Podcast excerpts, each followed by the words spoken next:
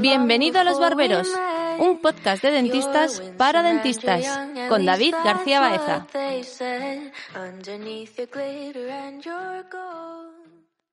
¿Qué pasa, chicos? ¿Cómo ha ido hoy la consulta? Pero, pero qué consulta, si estamos en SEPA. Perdona, eh, ha sido la costumbre. Oye, perdóname un momentito. ¿Dónde está Juan? Que siempre llega tarde. ¿Dónde coño está Eh, Juan? yo no lo he visto. Dale, dale, Chavales. Yo ¿Está? no, yo no lo he visto, pero es que es su Ah. operandi. Aquí, aquí, chavales, chavales, perdonad, perdonad el retraso. Vengo aquí un poco justito porque, en fin, eh, estaba saludando a todos los fans que me estaban esperando en la puerta. Estaba firmando Bueno, lo más importante. Me han ¿tienes- entretenido. ¿Tienes el pasapalabra? Sí, sí, estaba en la sala VIP ahora, lo acabo de terminar. Estaba Bueno. ahí 10 minutos esforzándome. Acabas de terminar y empezar. Acabo de Pues ahora, subiros la corbata y tirar para afuera. Venga, vamos, vamos, vamos, vamos. Vámonos. Venga, Venga, adentro. vamos para allá.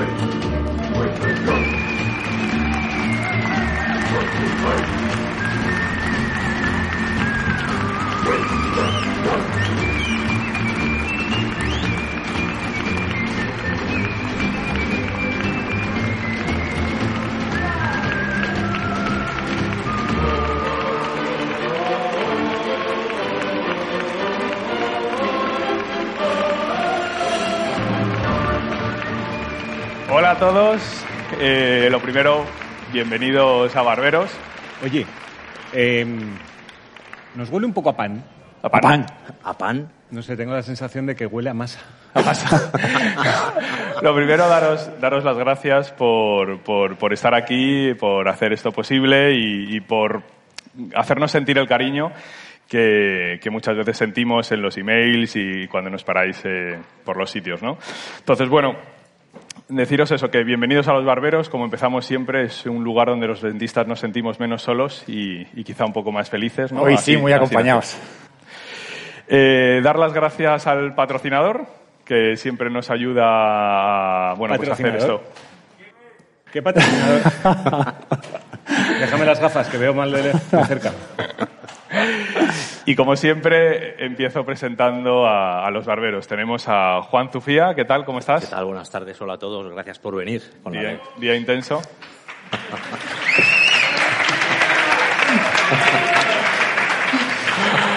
Tenemos a Ramón García Gámez, ¿qué tal? ¿Cómo estás? Muy bien, feliz de estar con todo el mundo aquí y con este ambientazo.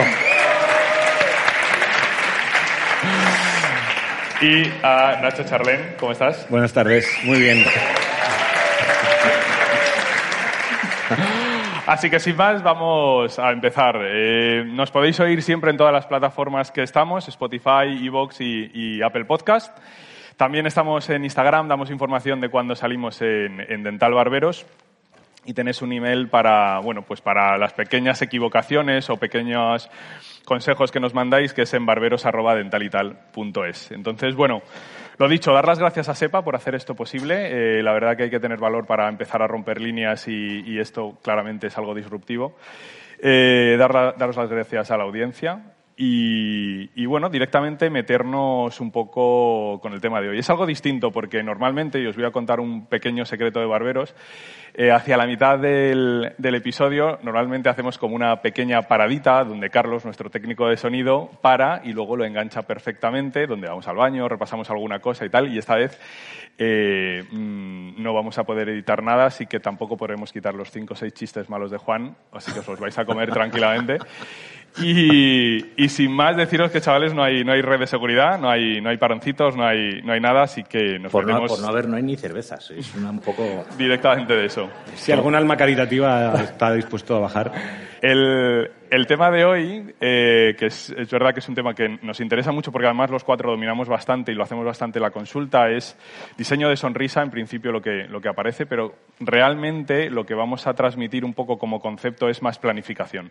Y planificación sí que es relativamente algo, algo importante porque es donde van a salir y si no planificamos bien, por muy bien que hagamos los tratamientos, fallaremos. ¿no? Por lo tanto, hablaremos un poco de, de cómo desarrollamos eso en las consultas y, y sí que por primera vez me gustaría hacer como una especie de índice o menú del día para que la gente sepa un poco qué es lo que va a pasar en estas dos horas, ¿no? prácticamente.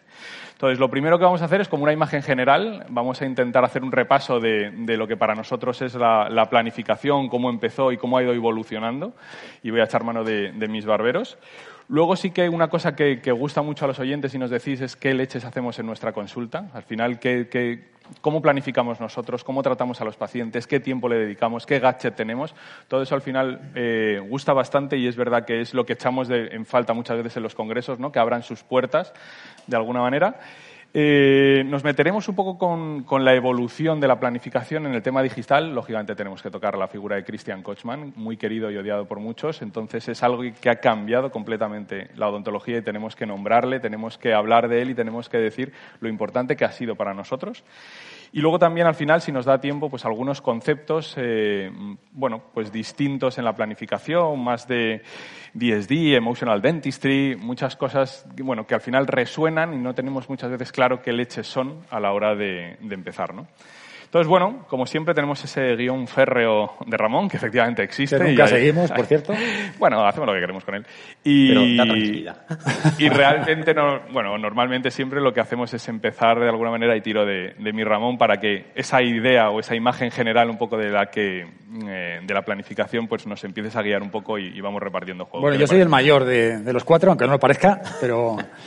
Entonces yo he vivido todas las épocas de planificación y sí reconozco que cuanto más tiempo pasa, más, más importante es planificar. Y se ha revolucionado todo un montón. Yo no sé vosotros, pero yo me formé en los 80 y, bueno, para ser un poco didáctico, yo pensando el otro día que me va a hacer la pregunta, pues lo he vivido como por generaciones, como el iPhone 1, el iPhone 2 y todo esto. Pues la generación 1.0 es la que me formé yo, donde todos los dentistas pues hacíamos rodetes de cera, lo seguimos haciendo, eh, pues hacíamos eh, líneas incisales, eh, líneas de caninos, altura gingival, todo esto lo marcábamos en completas, lo seguimos En los haciendo rodillos, ¿no? en los rodetes de cera. Y así planificábamos. Y era la forma de comunicarnos con el laboratorio. Y eso es la primera generación. No digo que sea ni peor ni mejor que lo que hacemos ahora. Porque ahora con el digital parece que lo hacemos mucho mejor, pero yo creo que lo hacemos exactamente igual de bien o de mal, porque los objetivos son los mismos. O sea, la odontología no ha cambiado, han cambiado las herramientas. Yo sigo usando los rodetes de cera. Y yo, yo. Con el cuchillito. Y yo. Lo que pasa es que eso lo hacíamos en desdentados y teníamos muchos desdentados. Ahora tenemos pocos, quizás muchos de implantes, pero en indentados la cosa cambia. Entonces, en los años 90, pues apareció lo que llamamos la generación 2.0 de planificación y esta es pues la irrupción de la fotografía dental. Pero eh, yo creo que en esta época, digamos Fotografía que... analógica. Bueno, analógica y un poco digital ya ya empezaba. también. Un poco... Entonces, en esta, en esta época había en la ecuación, estábamos nosotros y estaban los técnicos, pero no estaban, no estaban los pacientes como parte de la ecuación. El paciente nunca se le consideraba a la hora de una planificación. Y eso era un gran error, y esto ha cambiado bastante. Y bueno, hacíamos fotografías, hacíamos algo, yo hacía algo de papel de cebolla en- con formas de dientes, aplicándolo a, a programas tipo Photoshop al principio, un poco de una forma rudimentaria. Y de esa forma nos, nos comunicábamos con el laboratorio. En los años 90 empezamos a aparecer con fotografía facial, pero de una forma, fotografías no, no muy bonitas, como los ortodoncistas un poco. Bueno, fotografía ellos- como muy formal, pero... Ellos siempre han tenido unos protocolos muy claros de, Sí. de fotografía aunque, facial. aunque- aunque interactuamos con ellos fatal. Yo interactúo con los ortodoncistas fatal, es la peor especialidad. O sea, de hecho, hablaremos, hablaremos mucho de ortodoncia de la de hecho, no sé si planificación. habéis fijado, pero es la, la única especialidad que no hemos tratado todavía en barberos. Es la sí, nos única. da, porque nos da miedo es la única que nos da miedo. Pues somos muy destroyer.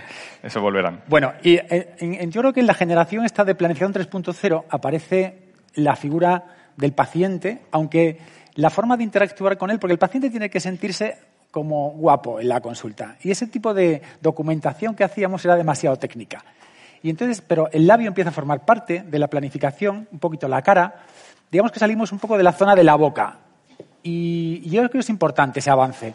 Pero realmente la generación siguiente, la 4.0, que aparece por el año 2000, 2010 y culmina con la figura de Christian Kochman, que trataremos después, Sí. digamos que es la más importante. Porque ahí, digamos que alguien, que es él, protocoliza las bases de algo que existe ya, que lo hacemos, pero nadie lo ha ordenado.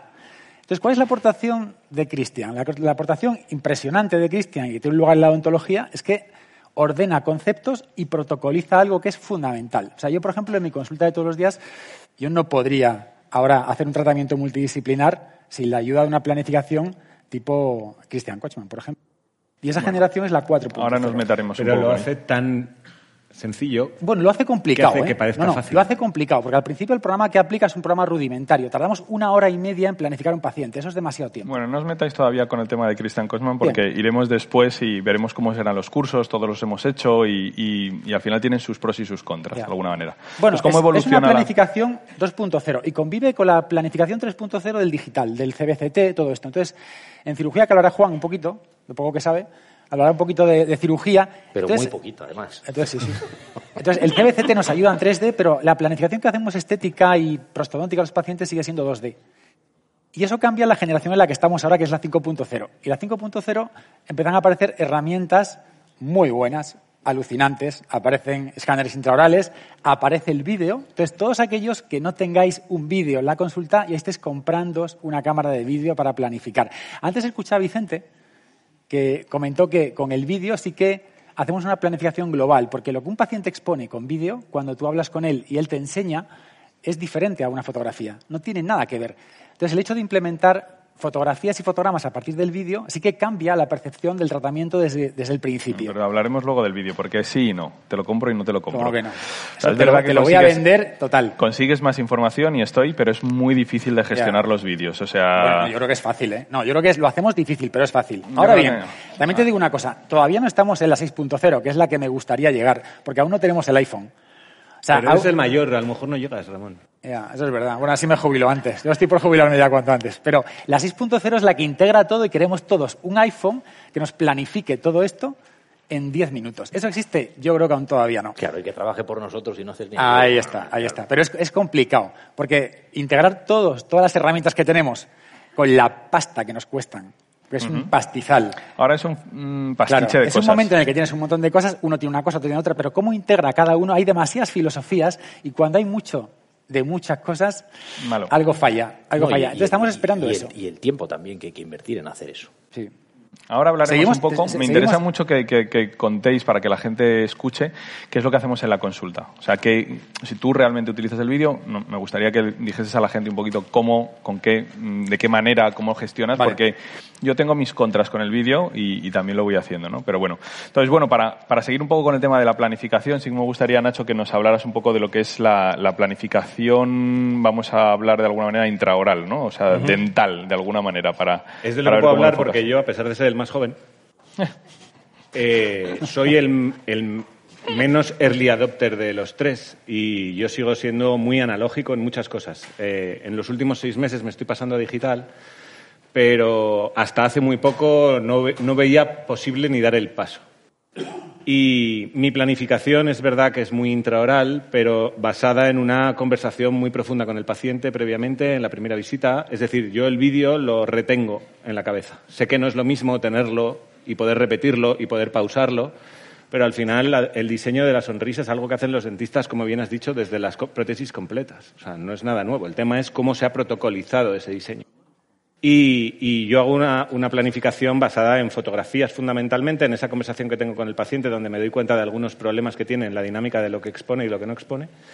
Y hasta hace muy poco he trabajado de una forma muy tradicional, con una fotografía, PowerPoint o Keynote, mm, diagramas para hacerme una idea de qué es lo que me gustaría y a partir de ahí ir a encerado eh, analógico, encerado manual. Ahora os, os preguntaré un poco cómo gestionáis qué número de citas, qué fotos, qué tal, qué no sé qué, pero dame como un y big picture. eh, el, el- el checklist es el clásico de- del grupo de Seattle a la hora de analizar cuáles son los problemas estéticos de un paciente, empezando por determinar si la posición del borde incisal es o no correcta, exposición en reposo, 2, 4 milímetros, puede variar en función de la edad, del género, de, de- de la longitud del labio superior. Eh, No, porque hay muchas filosofías. Hay gente que empieza Sí. por el incisivo inferior, Aníbal Alonso. Inferior, filosofía dato, en mi opinión, un, un- un intento de innovar eh, yendo a la inversa, creo que de una forma muy, muy demasiado rígida. Eh, pero no- yo siempre he sido de la filosofía de Seattle, de borde incisal del incisivo central superior, a partir de ahí proporciones dentales, canino a canino, que en el fondo es exactamente lo mismo que hacer una completa, ¿eh? pero es hacer una completa en un paciente dentado y una vez que has completado esa, o, o que has rellenado esos dientes ideales de ese paciente en esa boca, determinas en qué falla. Y a partir de ahí es cuando tú diseñas la nueva sonrisa adaptada a ese paciente. Después de los dos centrales pasa el sextante y los corredores bucales, el sextante 2 completo y corredores bucales, y a partir de ahí dimensión vertical y plano oclusal. Ese es el, Es desarrollo, planificación eh, que hay que seguir. O sea, Y que lo tú único es estás que- en 3.0. ¿Eh? Sí. Tú estás en 3.0. Sí, sí. Por eso yo a lo mejor tampoco veo la 6.0, porque aunque llegue, a lo mejor no la cojo a, Ya. a tiempo. Bueno, ahí lo que tienes que tener los conceptos dentales un poco de, bueno, tamaño de diente, borde incisal, líneas ángulo, troneras incisales, un poco más o menos una visión intraoral, ¿no? Sí que me gustaría, Ramón, a lo mejor que dieras un poco la- la- el punto de vista facial, ¿no? Siempre hablas tú mucho de, de cara y yo creo que es, que es importante en estética. Sí, pa- para mí fue revolucionario el cambio de, de- Porque si tú no metes la cara, no metes al paciente en la ecuación. Entonces, es verdad que, imagino que todo os pasará, que el paciente tiene que decidir, tú decides en cierta medida las opciones, pero él es el punto final que tiene que decidir si se lo hace o no. Entonces, el tema de integrar una cara y el tema de meter una planificación más agradable en el paciente, sí que te da una libertad en consulta que para mí, sinceramente, apartando de la ecuación, porque yo tengo pacientes de todo tipo, tengo una consulta general, tengo pacientes de todo, pero hay algunos pacientes que yo saco de la ecuación y les hago una planificación que luego comentaremos, donde digamos que tengo como dos o tres tipos de planificación. Eso me interesa. Y yo creo que eso es una cosa que aquel que no lo haga tiene que implementarlo en consulta ya, volando. Pero independientemente de lo importante que es y cómo lo vamos a analizar, eh, yo Te, voy a- sí- te voy a contar por qué. Mira, realmente a mí lo que me pasa es que yo me dedico, yo estoy muy rayado con la estética. Soy prostodoncista. O sea, eh, Juan tiene un perfil mucho más quirúrgico, yo soy más prostodoncista y he evolucionado a la cirugía desde la prótesis. Pero realmente yo lo que me pasa es que tenía mogollón de problemas de canteos, porque el 60% de los pacientes son asimétricos. de hecho, es, es De hecho, que en esta misma decir. sala yo hablé de asimetrías y yo tengo, y porque yo estoy rayado con la asimetría. Entonces, muchos planos me quedaban canteados y, o, o- o angulados y tenía resultados bastante decepcionantes. ¿Por qué? Porque, porque me, me- me circunscribía al- al- a la boca del paciente. Entonces, sí es cierto que si tú planificas con la cara de un paciente, todo te cambia, radical. Pero tú no puedes planificar, como dices tú, que eso no te lo compro. O sea, tú no puedes planificar con el tema de decir, pues es que yo me, me- memorizo el vídeo. No, no, no, no. Yo no memorizo absolutamente nada. Yo Bueno, lo no me plasmo. acuerdo ni del paciente Claro. eh, según sale de la consulta. Claro, eso no, eso Muchas no. veces. Pero, y, y realmente yo creo, y os voy a convencer de ello, en estas dos horas os voy a convencer de que tenéis que implementar lo que mucha gente imagino que está haciendo ya. Pero meter yo- la yo cara yo- para planificar. Sí, O sí, sea vale. que- Yo me, yo me alucino porque la mayoría de consultas no lo tienen. O sea, yo hablo con, hablo con compañeros. Bueno, es, es uno de los no grandes flechazos que metió Cristian Cosma, meter la cara del paciente para empezar a Sí, sí. diagnosticar. Ahora, hablaremos ahora luego hablaremos un poco porque yo tampoco me voy ya a la odontología emocional. Esta, yo ahí no llego. Ah, hablaremos también. Claro, pero sí de considero que eso es. O sea, la cara para mí es crucial. Tú, Juan, más o menos un poco en el, en el tema de, porque tú me imagino que afrontarás pacientes a lo mejor con más eh, pérdida de hueso, de tejidos y tal, entonces para planificar ahí quizás es uno de los grandes problemas también, ¿no? Bueno, yo quirúrgicamente, bueno, de, entrada tengo que decir que yo planifico bastante poco, en general. No me Las cosas claras y el chocolate espeso. Yo soy un, un improvisador. eh, Nato. na- nato. Y entonces yo siempre tengo recursos en la consulta para todo porque no planifico, no, no me da tiempo. Llego a ¿Recibes casa, a pues, puerta gallola? Sí, sí, sí. Yo, de hecho, no miro ni mi agenda y esto es verdad. O sea, yo no sé qué paciente voy a tener después. Yo, pásame al siguiente paciente y viene. Y entonces, cuando viene, bueno, ¿qué le pasa a usted? ¿Qué hay que hacer? Y entonces ya le miro la boca, como... Venía a que me operase. Pero sí, sí, no, y si hay que operarle, lo opero. O sea, yo puedo, lo mismo hago una planificación en cinco minutos en casa que la hago en la clínica tomándome un café. O sea, que no tengo problema. Por eso mientras le cojo Me, el pa- me parece que alucinante ser que sale honesto, bien, pero sale- creo, sale bien. Creo, creo que no es el camino, que- pero me parece que, que pero es bueno, ser es bien verdad, que, es verdad que hay ciertos casos, pero, pero es verdad, o sea, atiendo muchos pacientes a diario y, y no tengo tiempo, esa es la, la realidad. Pero es verdad que cuando son casos quirúrgicos eh, muy demandantes, casos anteriores, eh, regeneraciones complejas, sobre todo verticales, sí es verdad que necesito hacer una especie de ensamble entre las fotografías del paciente y el CBCT. O sea, necesito de alguna manera ver qué relación van a tener los dientes con el hueso y el hueso con los tejidos para poder darle al paciente más o menos una hoja de ruta en cuanto al número de intervenciones y cómo van a ser esas intervenciones y seleccionar la técnica quirúrgica. Bueno, eso va más enfocado a la planificación de la cirugía. Claro, eh, claro. una- cosa es planificar el tratamiento, que eso yo lo hago en la primera visita. O sea, en, en todas mis primeras visitas yo al paciente le doy un plan de tratamiento. Entonces, yo tengo dos hojas donde por especialidades se detalla una hoja de ruta al paciente donde se apunta además qué profesional va a hacer cada cosa. Y entonces, pues, eh, se rellena, pues primero hay que hacer el tratamiento periodontal, hay que estabilizar el paciente, después hay que hacer la parte conservadora. Esa es mi planificación y mi hoja de ruta. Y, y eso luego tengo que traducirlo en un presupuesto. Yo no hago un estudio a un paciente para ver si le voy a hacer carillas o le voy a hacer coronas. Normalmente lo decido en el mismo momento. Generalmente, en un 99% de los pacientes. Yo creo que lo que estás describiendo es más un plan de tratamiento, Eso es. más que una planificación. Correcto. Porque O sea, vosotros lo que estáis describiendo más es un diseño de, co- de la, de la sonrisa, ¿no? Exacto, es que al final luego no es tan fácil es que no es lo y, ves que No, una tío, corona pero es- está un poquito más arriba que la otra y tal, y eso es un problema que tenemos No, muchas veces como- los los dentistas. arquitectos hacen un plano de obra y te Sí. hacen un proyecto antes de coger Pero el, problema nada. es que los dentistas no estamos acostumbrados a trabajar fuera del gabinete. Me explico. Pues es decir, no pasamos tiempo. Nosotros normalmente tomamos una impresión, la dejamos y te vas corriendo porque tienes no sé qué, tienes cuál, no sé qué, pero no pasamos tiempo muchas veces. Los ortodoncistas ahí sí que nos llevan ventaja. Desde hace mucho tiempo, ahora está cambiando un poquito la película con los alineadores, pero mm, yo he visto siempre en casa hacer cefalometría los domingos, estar con los pacientes, cosa que no hacemos tanto en la odontología y deberíamos hacerlo más.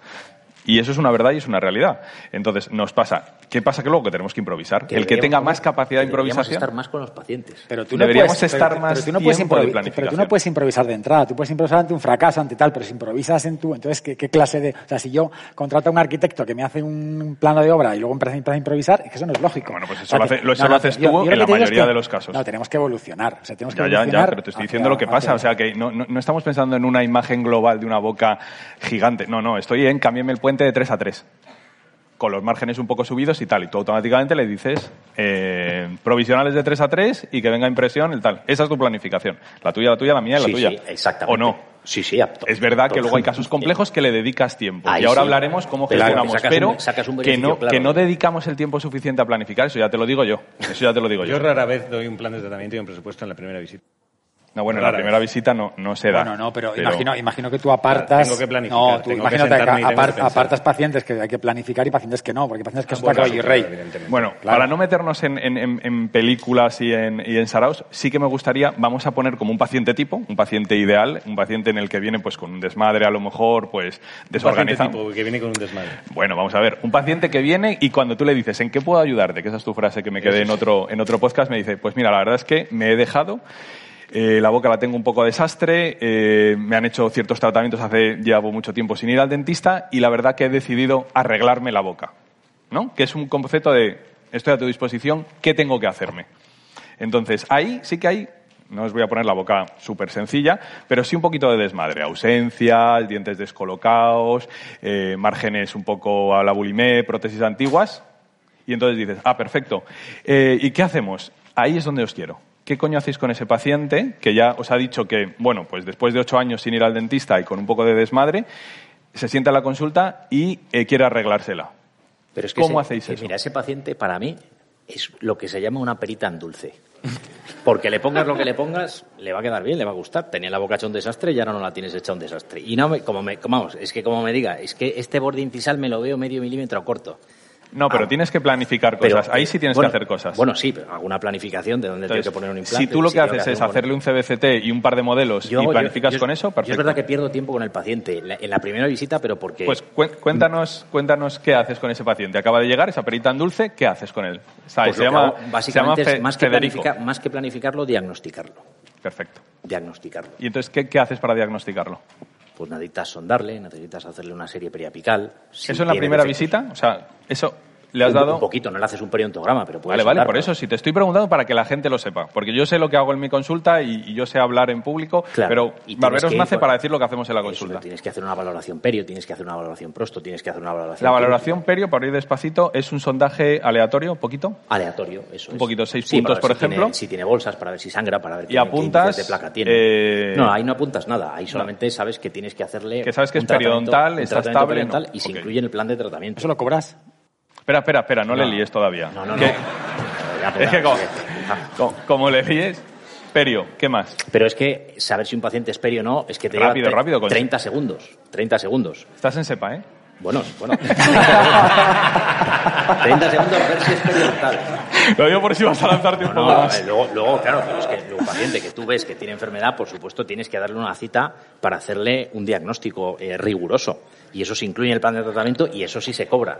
Porque, claro, tienes que dedicarle Sí, tiempo. sí, pero sí, lo, lo que quiero es que seas lo, lo más claro. Pues, o sea, yo sé lo que hago en, en la primera visita que viene la perita en dulce, yo sé lo que hago. Entonces, simplemente te preguntaba que, que si le sondas, le haces o le dices, oye, pues mira, efectivamente, tu boca es muy compleja. norma- Normalmente, mira, lo que, lo que quiere Eso, un pa- eso, lo que lo que quiere un paciente cuando va a una consulta dental para realizarse un tratamiento, primero Sí. tienes que ver qué es lo que demanda el paciente. No te abre la boca y dice Te, la- "Dame lo que te acabo de quieres". poner el ejemplo. O sea, no ha venido un tío con que se le mete comida entre el 6 y el 7. Bueno, te acabo de poner el hay ejemplo. que, hay que valorar si valora la función, si lo que quiere es estética, si le, si le duele algo o si considera que su boca es un desastre y cómo tiene que arreglarla. Esa es. Entonces, Bueno, esa última. Esa es la que te acabo de decir.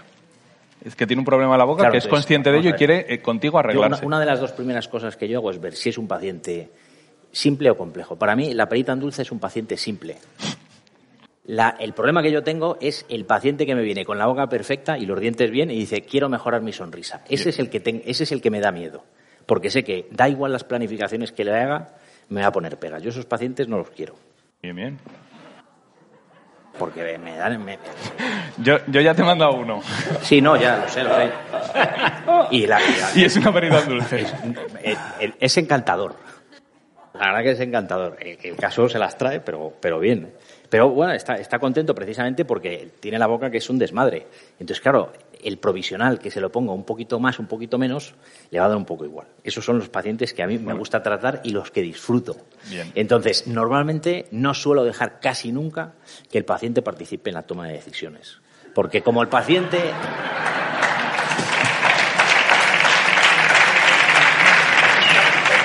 Como el paciente te tome la medida y te tome el control, vas a perder citas y citas y citas y entonces como yo doy el presupuesto con el plan de tratamiento en la, en la primera visita, luego no, si es un, si es un pesado, no lo puedo aumentar, ¿sabes? Vale. Entonces, Bueno, no, no he conseguido que Sí. me digas cómo planificas. Voy a tirar por el otro lado. bueno, ves la planificación, es que la planificación, o sea, en vez de darle un presupuesto, que es lo Yo- que busca te he puesto un ejemplo de un tío. Sí, bueno, pues un tío, pues yo lo que hago es... Le, siento Le has dicho, le- empezado a sondar y te has parado. Empieza, empiezo a sondar, después cojo el espejo, veo la conservadora, igual que tengo en la hoja la plantilla con todas las especialidades y luego ya veo si lo hago yo o lo tengo que derivar a cualquier especialista de la consulta, yo lo que hago es rellenar esa hoja. Es como mi hoja de ruta donde yo me ordeno por especialidades qué es lo que hay que hacer y qué hay que hacer primero. Entonces, primero se evalúa la parte periodontal, que es la parte que primero se va a hacer. Después se evalúa la parte de conservadora, si tiene caries, si hay dientes que hay que endodonciar, si hay... Después de la parte conservadora, valoro qué restauraciones hay que hacerle. Si hay que hacerle implantes, si hay que hacerle coronas, si hay que hacerle incrustaciones, si hay que restaurarle la mordida, si dentro de todo eso encaja la ortodoncia, hay que hacerle previamente a la prótesis o a la cirugía, y yo tengo que armar o trazar un plan de tratamiento y finalmente pues las fases de estabilización, una férula de descarga y un programa de mantenimientos. Eh, Todo eso lo relleno en la primera visita porque es el plan de tratamiento que le establezco al paciente y que después eso se convierte en un presupuesto. Y el paciente se va a esa primera visita con un, no solamente con un presupuesto, sino con las ideas organizadas porque quiero que el paciente sepa lo que se va a hacer, lo que va a comprar. Entendido. Vale. Creo que eso se parece más a un plan de tratamiento que a una planificación. Yo, yo sé más o menos, voy a dejar a Ramón para el último, porque creo que es el que planifica de forma más global. Nacho, Quieres decir mejor. déjalo ahí. No, o que le ha dedicado más tiempo. Dale. Em, a ver, yo como cuando veo un paciente perita en dulce... os he- os he intentado poner para mí la un perita para dulce que es sea diferente. fácil, ¿eh? Hombre, yo entiendo el, el concepto perita en dulce que dice Juan. El paciente que tiene la boca lo suficientemente destruida y está ya lo suficientemente con- convencido a sí mismo de que se va a meter hasta donde tenga que entrar, es un buen paciente y además normalmente es un paciente en el que es muy difícil empeorar la situación de base. A mí me preocupa un poquito más el paciente que es chica o chico relativamente joven, con unos dientes sanos, sin restauraciones, pero con una posición o microdoncia, dientes con diastemas, y que de repente dice, quiero arreglar mi sonrisa y quiero tener una sonrisa que realmente me luzca. Porque si, independientemente de la posibilidad de ortodoncia, voy a tener que hacer restauraciones en esa boca, lo que me preocupa es tirar la primera piedra en un lago en el que el caos comience, ¿no? Todos conocemos pacientes que llegan a la consulta y dicen, joder, ¿quién le pudo hacer esto a esta persona que le ha destrozado la boca, no? Pues yo no quiero ser recordado como el que puso esa primera piedra del caos de la boca. Entonces, esos son los pacientes que me preocupan, los pacientes que están sanos y que, sin embargo, tienen una percepción subjetiva de su boca que no les gusta y que quieren arreglar. Es que hay que tener Normalmente lo quieren arreglar mejor antes que después. Algunos pueden entrar por la vía de la ortodoncia, algunos no es una cuestión de que quieran o no, es que o entran o no les trato. Pero hay algunos donde el tratamiento sin ortodoncia es muy razonable y, esos son los que más me preocupan. Esos pacientes nunca doy el plan de tratamiento en la primera visita, les ha- hago una recopilación de la información diagnóstica que considero que necesito para ese paciente, normalmente radiografías, orto, alguna periapical si es necesario, no siempre. Por supuesto, si necesitan tratamiento periodontal, que tiene que ir antes que cualquier otra cosa. Y, a partir de ahí las fotografías, fotografías intraorales, extraorales de boca y extraorales de cara, por supuesto que sí. Todavía no me he pasado al movimiento. Estoy seguro que me vas a convencer, pero bueno. Hombre, además, que- además que sí. Le voy a dejar. Y a partir de ahí planifico. Planifico primero en el ordenador y luego en 3D. El encerado es absolutamente fundamental, porque donde sí implico a mi paciente siempre, y a mí sí me gusta implicar al paciente, porque lo que no quiero es que cuando acabe el tratamiento con carillas me diga, ay, pero es que esto está, se va a quedar así de largo, se va a quedar así de corto. No quiero. Yo quiero firmar un contrato verbal o incluso alguna vez por escrito de que el paciente está de acuerdo con la planificación. Y luego yo tener que cumplir con esa planificación. Entonces, en el momento en el que yo implico al paciente de verdad, es el día que para mí es el transformador, que es el del mock-up. O sea que está- Para mí, estamos el mock-up es creo- yo- yo creo que estamos- el momento clave de un tratamiento. Hay que aclarar dos conceptos, porque cuando hablamos de planificación y hablamos de plan de tratamiento, eso engloba muchas cosas, no solamente el diseño de la sonrisa, cómo le va a quedar. Es decir, hacer una planificación es algo mucho más global y se tiene que basar también en un plan de tratamiento muy riguroso. Una vez que haces eso, cuando llegas a la parte restauradora, entonces esa, yo creo la parte a la que se refiere Ramón de diseñar eh, el punto final de la, la- o cómo quieres que le quede a la boca al paciente. Es pero que yo sin mock-up no planifico. Bueno, pero, pero pues, Es que yo necesito saber dónde está el- lo que yo en principio quiero hacerle al paciente, que si le queda bien como yo creo y al paciente le gusta, entonces es cuando planifico, porque ahí es donde me en- encuentro problemas. Ahí es donde a lo mejor tengo que hacerle un alargamiento coronario, o tengo que extruir un diente, o lo tengo eso, que intruir. eso es más una cuestión de diagnóstico, no de plan de tratamiento. Pero es que no le puedo dar el plan de tratamiento antes, entonces. Yo- O sea, para mí el mock-up es una parte fundamental del diagnóstico y como lo necesito, no puedo dar una planificación antes de ese. Y nunca la puedo dar el primer día. ¿Y eso lo cobras? Sí. Es que, a ver, Mira, yo... no- espera, que tú lo vas a contar sí, sí, todo ya tal. Yo os voy a contar que el mío es más light, que es un poco, y a lo mejor eh, he intentado poner un, un paciente tipo para, para que no me hablarais de cambiar un puente o de, de hacer incrustaciones, sino que, bueno, pues que viene con márgenes, con prótesis tal. Entonces, prácticamente, un poco, porque sí que yo a lo mejor evoluciono un poco más, eh, más que tú, o, o- o que lo tengo un poco más, más ordenado de alguna manera, ¿vale? O sea, yo a, a ese paciente automáticamente detecto que es un paciente complejo en el que voy a tener que dedicar tiempo, por lo tanto, lo que hago es obtener eh, información de ese tío. Es decir, unas impresiones, ya sean analógicas o digitales, ahora hablaremos y seguro que Ramón se mete más con eso, unas fotografías faciales muy claras, con foto de, reposo, sonrisa, sonrisa máxima y, y fotos intraorales. En el momento, sí que es verdad que hemos Ahí empezado a meter vídeo eh, porque ahora hablará Ramón del vídeo eh, y tiene su sentido, pero a mí es verdad que me dificulta un poco el trastear, pero lo voy a dejar ahí. Entonces, esa cita, prácticamente yo lo que hago es coger información y voy a hablar un poco de pelas contigo, ¿vale? Que es, que es verdad que es importante porque gastamos tiempo en esas cosas y nos hemos comido con los cursos de Cristian perdido mucha pasta. porque hemos Mucha trabajado pasta, mucho en casa. claro. Entonces, sí que es verdad que yo lo primero que hago es enseñarle casos al paciente.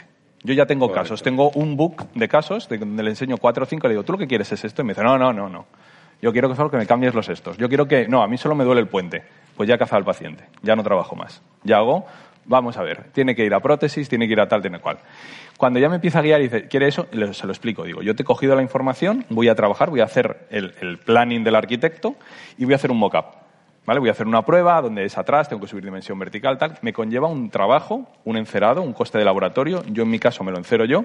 Y hay una cita, una cita de una hora, donde, no llega una hora, perdóname, 45 minutos, donde yo hago un mock-up en el paciente, muchas veces desde sector anterior, muchas veces desde sector posterior, y hago una secuencia de fotos. Otra vez sin nada, pongo mockup, otra vez con mockup, el paciente todavía no se ha visto, no le dejo que se vea, y luego, eso lo aprendí de ti, le digo que se vaya al baño, que se vea sin mi presión.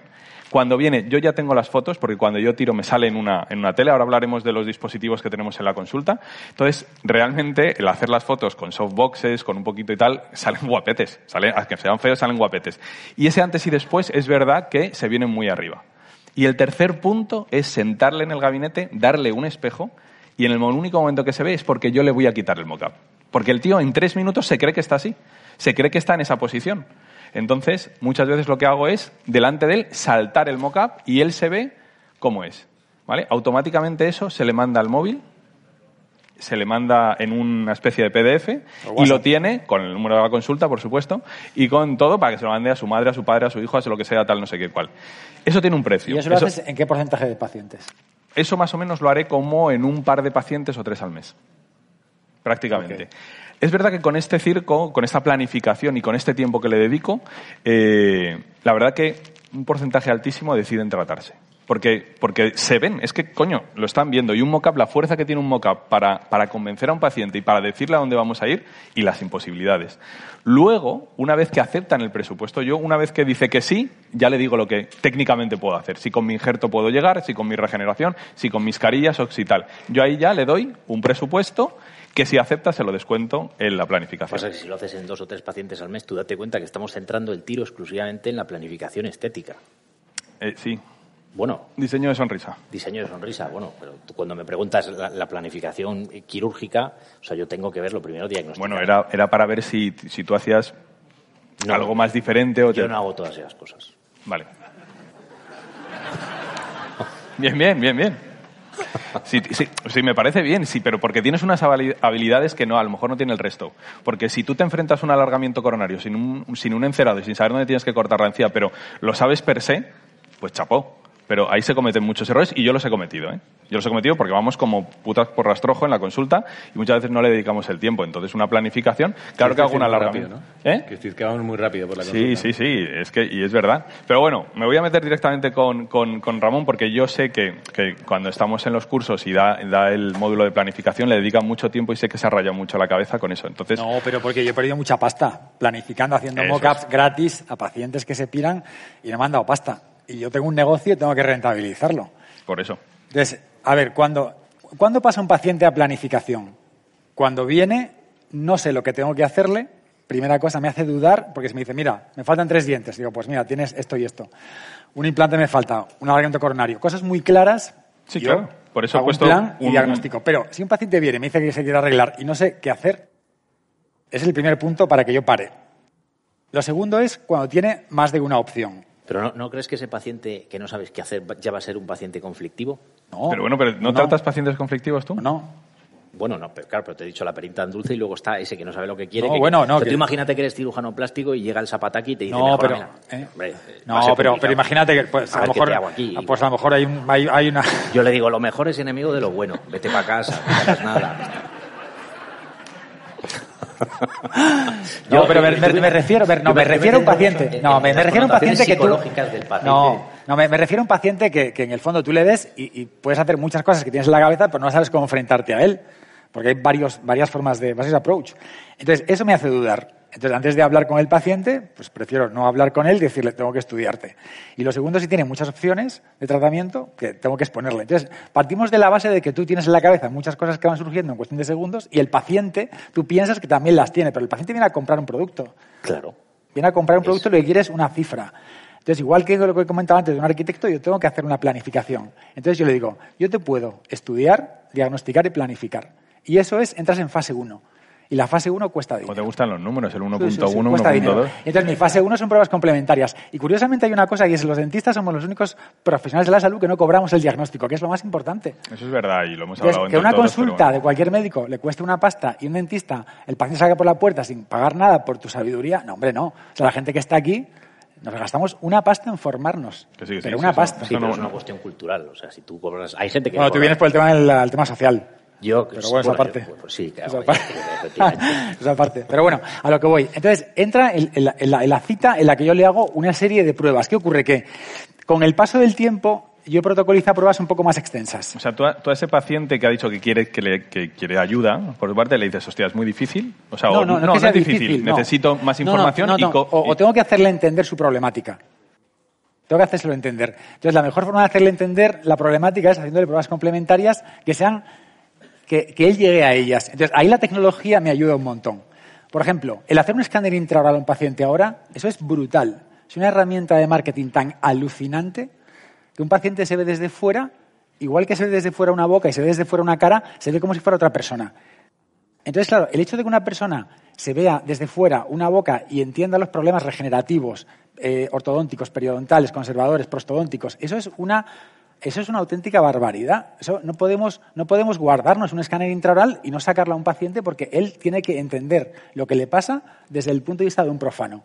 Y eso te ayuda. Ojo, Este- también te complica. exacto, porque te el tiene un paciente problema. empieza, empieza a saber. Mira, yo, Que es yo que eso no saber. paga el escáner ¿Eh?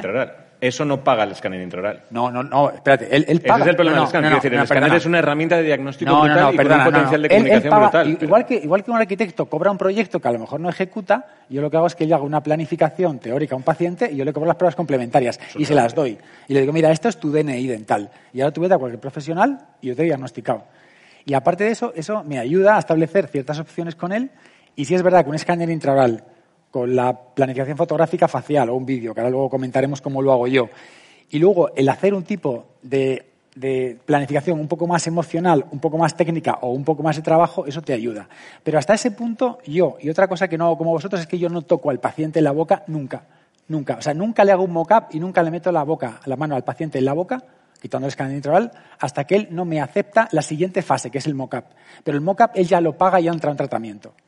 A mí, está a mí está dentro de las pruebas complementarias. No, en mi caso no. En mi caso yo lo que hago es que yo le planifico y le planifico digitalmente. Mi mockup es digital, mi planificación es digital, todo es un ordenador. Entonces yo Porque yo el hablo mockup a veces lo cambio y le hago dos mockups. Algunas yo lo puedo cambiar, pero habitualmente, y en los últimos dos, tres años que me ha cambiado mucho la cabeza, a, ra- a- razón un poco de los cursos digitales que he hecho... he Pues te, el- te digo que el, el problema que he tenido con eso, si no metes el mockup, el, el mockup me sirve para cazar el tipo de paciente en forma de pensar. Es decir, hay muchos pacientes que me dicen, no, yo es que quiero una boca natural.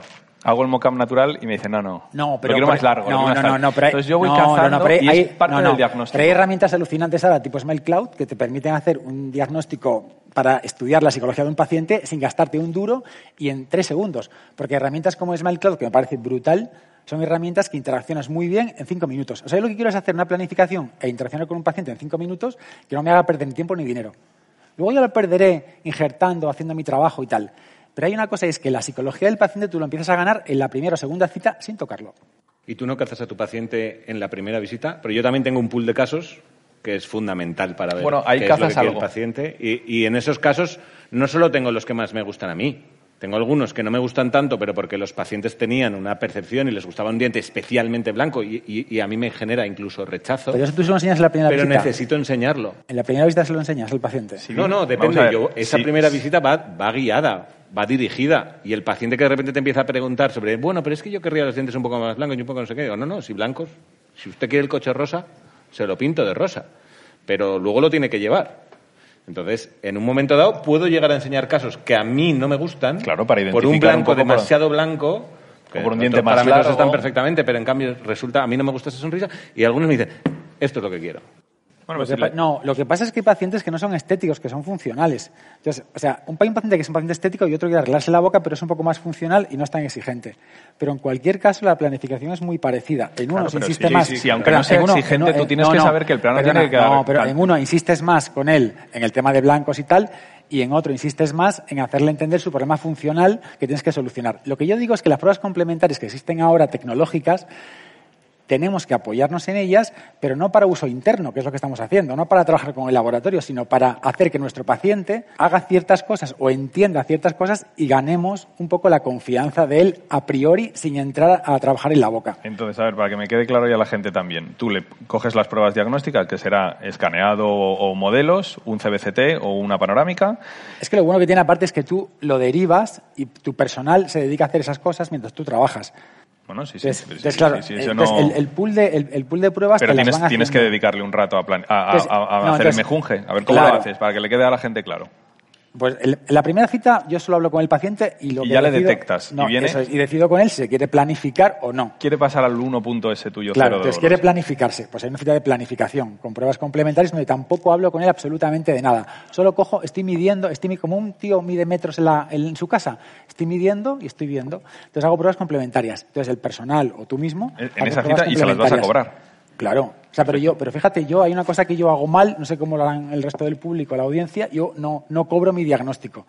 Pero mis pruebas complementarias sí. Con lo cual, aunque el paciente decide no comprar luego o no haces absolutamente nada, yo mi tiempo, que son mis pruebas complementarias, en el fondo algo gano. Yo me lo planifico así en la consulta, porque, porque al final sí es cierto que luego me tengo que sentar. Normalmente y- el paciente, como cuando vas a por un coche, viene a por un presupuesto. Sí, sí. O sea, y entonces tú le vas a hacer un coste de algo sin todavía No, pero que no, no, le das no, el no, presupuesto. Pones una foto con el, con el coche y él dentro. No, no, no, no, no. ot- otra cosa es que el tío te diga. ¿Cómo cuánto- te queda? Te queda de puta madre. El Mercedes te queda. No, no, no. Pero el paciente te dice. ¿esto, ¿esto cuándo me puede costar? Y tú le dices, pues mira, te puede costar esto, arreglar tu boca bien, pues por encima de 4, 5, 6, 8, 12, 15, 20. Y si, y si Pero- quieres que te estudie, igual que, joder, igual que cuando tienes que reformar la casa, Pero joder. tú, tú no, crees, tú, tú no, tú no crees que, que- que eso de antemano en la mayoría de los pacientes, yo creo, intuyo, no, no lo hago, que puede generar una expectativa en el paciente que luego es más difícil de manejar. No, no, no. Porque no, partimos, no, no. partimos de una base. Yo te- tú, te- le, tú le hablas de realidades, que expectativas. Tú dices, mira, tienes un problema, tienes otro, tienes otro. Claro, la, ge- es estas, que- estas claro, opciones. Claro, claro, es que la gestión de la expectativa es una cosa importante. Yo te voy a decir por qué no, por qué no planifico.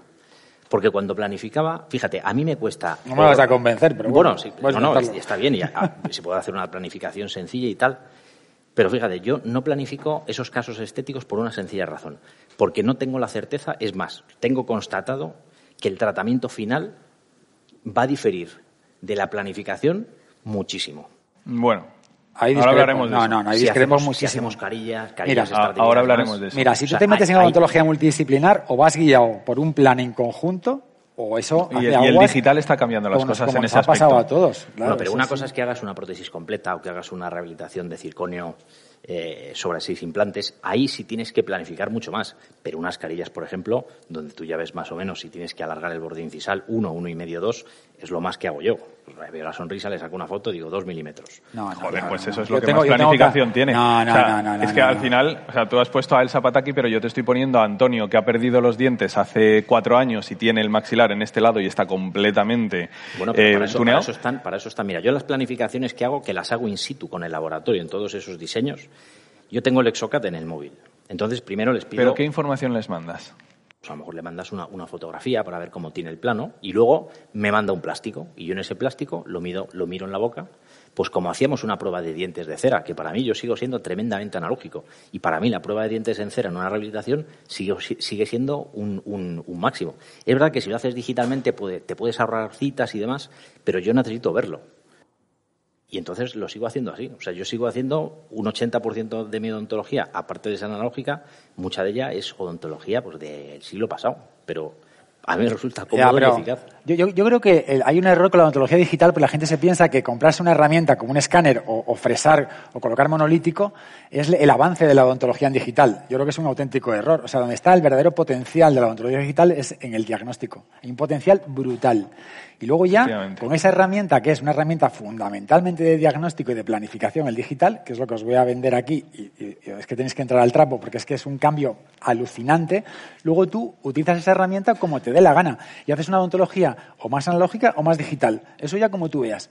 Pero la entrada que es la planificación, te estás perdiendo pues la posibilidad... Empiezas a, ver, empiezas a ver cosas que no veías. Yo, yo estoy de acuerdo con Juan en el que tienes la capacidad de improvisar. O sea, tú tienes la capacidad de ver a Antonio y decir si vas a conseguir aumentar eso- verticalmente eso- eso algo tú o eres vas a capaz tirar a perder para, para esconder el faldón. Mira, tú cuando hablamos de implantes inmediatos dijiste que tú la mayoría de los implantes inmediatos los ponías sin célula de cirugía guiada Sí, claro. y que casi no fallas. No, que no Nunca fallaba. fallo. Nunca. claro. Eso es que me ¿Entiendes? quedó, me Claro. quedó, porque quedó yo cristalino. Y me quedó, nos quedó claro, muy claro. ¿eh? y yo- Nos- y yo hay un día, macho, que me queda el implante para acá el y otro para acá. Eh, pero con las carillas me pasa igual. Yo, ¿sabes qué pasa? Que he visto, mira, he visto tantos casos en Instagram de gente que tiene decenas, centenares de casos de carillas y lo ves. El otro día me enseñaron uno, no sé decir cómo se llama, y era un tipo que hace unas carillas increíbles. Tío se dedica a hacer carillas Bien. en Dubai.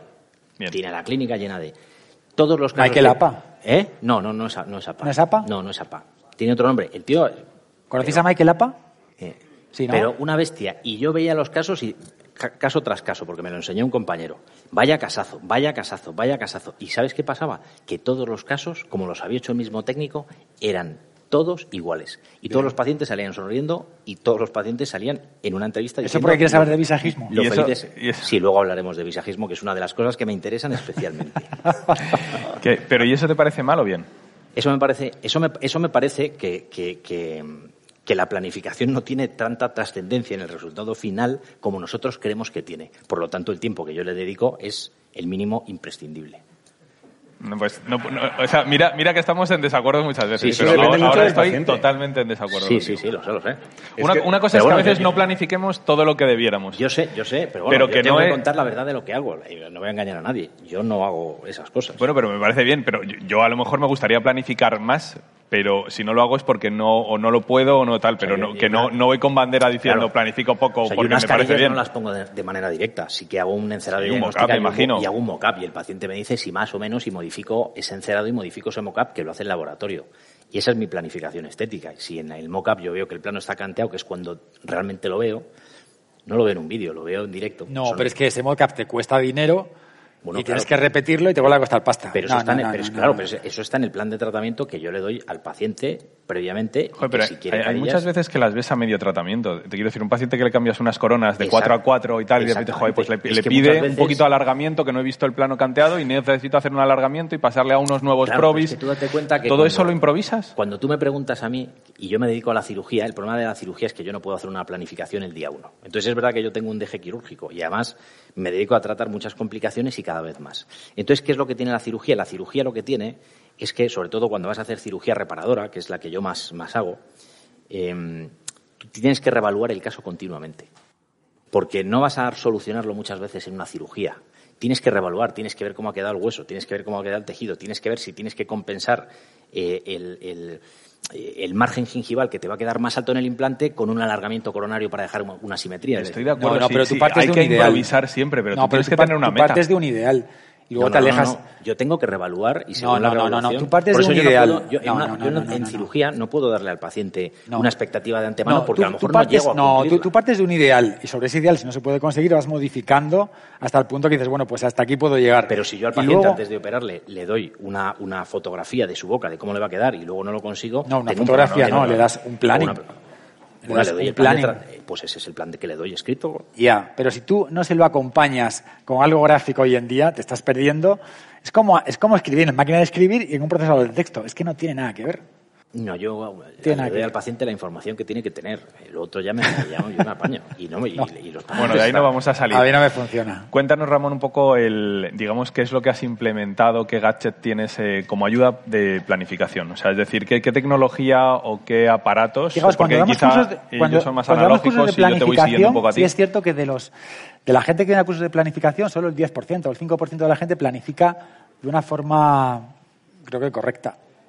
O sea, solo Ya. el 5 o 10%. Bueno, en los cursos correcta. realmente no mucha gente tiene No, foto- cámara fotográfica. La gente no, tiene, no tiene medios para capturar información, no suele tener esos medios. Entonces, ¿qué, qué de bueno tiene comprar hoy cierta tecnología fácil? Pues que puedes derivar eso a tu personal. Para que, por ejemplo, y os pongo en el tema del vídeo, el vídeo lo puede hacer cualquier persona dando un solo botón. ¿Qué ocurre? Que muchas de las, de las personas que documentamos tenemos pues cámaras de fotos, tenemos sistemas de flashes excesivamente complicados. ¿Cuánto tiempo llevas haciendo vídeo? Tres años. ¿Lo haces tú o lo hace tu personal auxiliar? Pues mira, es una cosa que podría hacer el personal auxiliar, pero, Y me, no lo hace, ¿eh? pero, me no, pero me encanta hacerlo a mí. ¿Y sabes por qué? Porque, porque cuando hago eso veo muchísimas cosas en el paciente que es lo que yo quiero capturar. Y es el marco de trabajo. ¿Que necesitas verlo a través de la No, no, cámara o y que es- lo puedes no, ver no, después es el en marco casa? de trabajo. Yo estoy rayado, como dije antes, por las asimetrías y tengo muchos pacientes asimétricos de tejidos blandos que cuando ellos posturan, sonríen, levantan más de un lado que de otro. Y eso hace que ciertas cosas a nivel dental que parece que no son importantes, luego lo son y mucho. Tú no tienes que planificar tanto, tienes que relajarte más. Lo que te quiero decir, Ramón, es que una cosa tan sencilla como me estás Claro. intentando vender el vídeo, llevas tres años y todavía no has conseguido que lo haga un auxiliar. ¿Por qué? Porque No, es tremendamente no, no, no, importante. no, no, no, no, no. Y es muy No, difícil. perdón, mira, esos, canteos, esos canteos y esas asimetrías son, ¿te obsesionan a ti o realmente has tenido algún No. conflicto con un paciente? Hombre, no, te- no, tengo muchos porque en el fondo sí es cierto que yo soy una persona que me gusta acabar bien las cosas y lo peor es que un paciente se te levante del sillón y tú le veas y digas, pues no ha quedado bien, no ha quedado armónico, no ha quedado estético, no ha quedado armónico el resultado por un fallo mío de ¿Se te planificación previa. los ojos así un poco? No, pero sí. no, porque me ha pasado muchas veces. Se me ha pasado, Sí que- si sí que esto es me hubiese verdad. pasado una vez, Hay, hay dos cosas que son terribles cazarlas a final del tratamiento, que una es el canteo de plano, no tienes nada que hacer. O sea, en una rehabilitación sobre implantes, pues que vas a poner los implantes, vas un poco loco, tal, no sé qué, y cual, y como te quede, eso es terrible. porque el paciente lo detecta fácilmente y la única manera que tienes es ventilarte los bordes incisales y dejar una mierda de prótesis. Y, y luego también el tamaño dental. El- el- al final, un poco, cuando tú haces un vídeo, que lo decía Vicente también, eh, cazas un poco más de arco. Es decir, sonríe. Son- no, no somos fotógrafos, entonces no, no, no empezamos a hacer una sesión fotográfica. Vamos con Mira, prisa y hacemos te- cuatro mira, fotos. Te, te cuento una cosa. Mira, imagínate que un tío se empieza a poner un implante en un 4, en un 5. Y tú le dices, bueno, pues, pues no le compenso con injerto de tejido conectivo. Total, esa parte no se le ve. Hazle un vídeo. Hazle un vídeo. Hazle sonreír como cuando está con una copa con los amigos en el bar. Y ya verás como a 45 grados ese defecto le hace una sombra tan tremenda que cuando el tío se lo ve, se lo haces. Ese es el potencial del vídeo. Que el tío en vez de hacerse una sonrisa tipo Mediaset de 4 a 4, blanco y el resto de su boca normal, le haces ver que como tiene más de 50 años con el vídeo, el potencial que tiene es del maxilar inferior. Y lo que te compra después es rehabilitación inferior. No, no, que bueno, aquí es que nos están viendo todos. Normalmente en el estudio te hago un gesto como que ya es el momento. Ah, es el momento. Sí, sí, sí, sí. ¿Sabes? que se me ha Normalmente pasado- suelo hacer se me ha algún movimiento especial, nadie nos Anda. ve y es un poquito, pero bueno. Es el momento del pasapalabra, chavales. Es un poco por cortar cuando veo que todo se, se empieza ya a pasar las gafas a, porque esto también lo hacemos en el estudio. a enquistar. Toma Bueno, las gafas. no- normalmente yo lo traigo a apuntar un papel y lo iba a imprimir, lo que pasa que lo he hecho, lo hice en el metro, cuando, en el tren cuando venía, y entonces no me ha dado tiempo. Así que lo tengo aquí. Posiblemente sea el peor pasapalabra que he hecho, así que os pido un poco de clemencia y si os podéis reír, aunque sea falsamente, pues siempre se, agradecerá. ¿Va dirigido a quién? Pues eh, en Al público, eh, al público, sí, claro, No, no, no, no al público. ayudar coña. Luego el público a lo mejor os puede ayudar. Eso ¿no? sí. Ah, vale. O podemos vale. sacar a gente conocida del público, a lo mejor. o un sorteo o algo, ¿no? ¿No? A ver, venga, vamos a ver si te podemos ayudar. Venga. Vamos a ver. Esto es, eh, como siempre hay una temática, una especie de hilo conductor, pues esto es, voy a poner a prueba el conocimiento de los barberos de periodoncia. Venga. Bien. Vamos De allá. No Si esto genera presión en el estudio sin nadie pudiendo cortar, Vamos a ver lo que sabéis de sondaje, cureta, chavales. ¿Cuál es el número de cureta que se utiliza para los incisivos inferiores?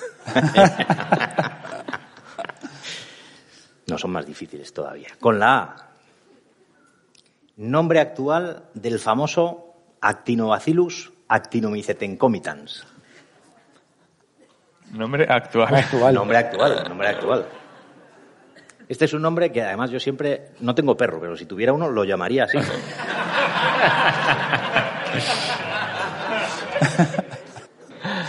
Ahí nos has ¿Alguien? pillado. Algo- ¿Habrá algún perio aquí que lo sepa?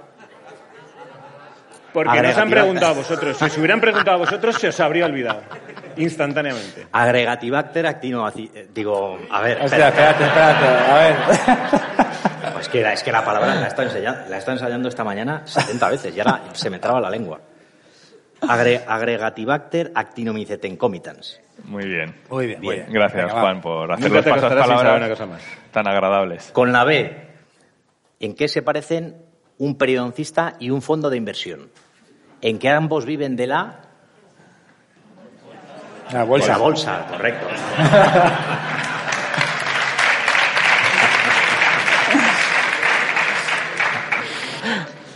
Con la C. El lenguaje coloquial, término que utilizan los pacientes e incluso algunos dentistas para referirse al procedimiento de limpieza de las encías y superficies radiculares. Curetaje. Curetaje. Curetaje. Otra vez con la C. Es la primera vez que ¿Doble. C? Sí, hay Ah, dos Cs. lo- haces lo que te sale de las narices con los pasapalabras. ¿eh? Repito letra. Bien. Espero que sea bueno. Accesorio de plástico de pequeño tamaño, disponible en Amazon, que se compone de cuerpo, cierre y bisagra, y que usan algunos pacientes para conservar sus dientes durante toda la vida. Con la C. Correcto. ¡Caja! Caja, cajita. Bien, Juan. Estabas en el AVE, ¿no? Mariana, ¿eh? En el AVE. En el AVE. En el AVE, en serio. Caja. Bien. Ha dicho caja, ¿no? Con la E. Con la E. Tratamiento eficaz rápido y radical que emplean algunos implantólogos para tratar la periodontitis.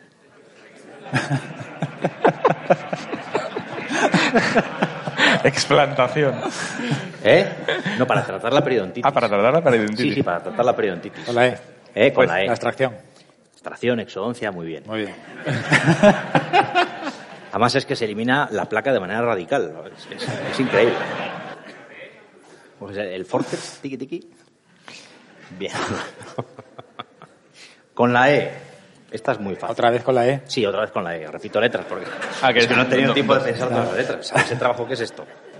O sea, pierdo, que pierda tiempo en esto y no en una, en una Y no planificación. planificar. estética. Con la E, prominencia ósea maxilar localizada a nivel vestibular de la raíz del canino. También calificativo al que suelen referirse frecuentemente al presentar al doctor Zufía antes de una ponencia. Eminencia. Eminencia, correcto, correcto.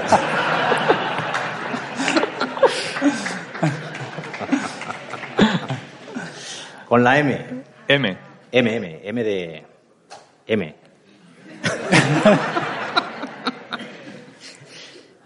Instrumento sofisticado, compuesto de material orgánico, principalmente celulosa, que emplean muchos pacientes de forma hábil para realizar técnicas avanzadas de higiene oral o pinchar una patata brava. ¿Con la M? Con la M, M. ¿Con la M? Mondadientes. Mondadientes. Mondadientes. mondadientes. Es un mondadientes. Y además, o sea, es eficaz porque quita los palugos bien. Es, es eficaz. Es como un cepillo interproximal sofisticado. Si quieres acabar con una ovación, busca una buena, ¿eh? Con la S. Esta sí que es buena. Esta, Con la S. esta es, esta es, in- incluso diría, hasta brillante. Con la S. Primera y tercera persona del singular del presente de subjuntivo del verbo saber. Esta si no la sabéis, lo voy a repetir porque el público lo sabe, pero vosotros no. Y aquí vamos en lengua flojito, chavales. Planificación y tal, pero Primera y tercera persona del singular del presente de subjuntivo del verbo saber. Ramón es el listo del grupo. ¿Eh? Ni idea. Sepa. Sepa. Sepa. Yo sepa, Tú sepa. él sepa. Muy bien, tío. No ha estado mal, esto no ha estado mal. Bueno, venga, va, va, va. Querían que acabaras. ¿Eh? Querían que acabaras. Yo creo que con esta ovación, no sé si tienes más letras, pero... Con la T, quedan dos. Con la T, orificio de geometría generalmente triangular, de tonalidad negruzca, que algunos pacientes utilizan a modo de reservorio o despensa de víveres. Tronera. Tronera, tronera. Tronera. Con la Z. Y esta también es fácil. Odontólogo, periodoncista, carismático, de gran renombre, que, Ah, vale. que usa como nadie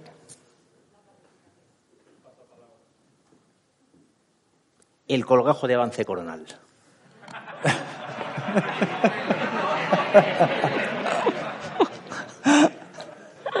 Eso yo creo que ya en alguna, ¿no? ¿Eh? Sukeli. Zuccheli, muy bien, muy bien. Bien, un bien. aplauso, un aplauso.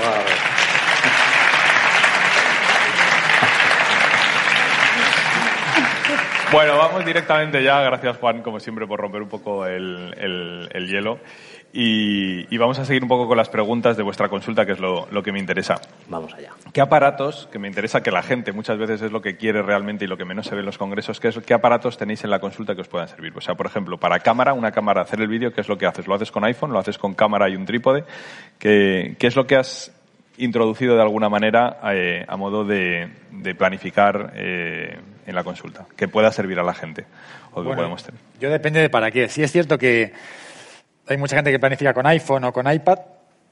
Yo no lo hago, pero pero porque la- el aspecto de la fotografía no es el que me gusta, no es... Bueno, hay una distorsión, además, no, claro. claro, el, el iPhone tiene un sensor muy pequeño. En el fondo, cuando tú haces una fotografía o captas un vídeo que luego tienes que recortar en fotogramas, necesitas una cierta calidad para alinear archivos. Entonces, cuando estás en digital tienes que alinear archivos y con este tipo de formatos es más difícil alinear. Yo necesito una captación de vídeo 4K que no deforme la cara. Entonces, son cámaras de vídeo, pues los- la- las típicas que teníamos de comunión, estas cámaras van muy bien y solo tienes que apretar un botón en automático y van fantásticamente bien. Pero bueno, puedes utilizar cámaras digitales actualmente, pero la focal, que un poco en temas de retrato, tiene que ser como 85, 100. Entonces, un iPhone es un angular, que por mucho te dan el tele un 50 y te deforma un poquito la cara. Y la, Algo foto es, muy la foto es un poco dura.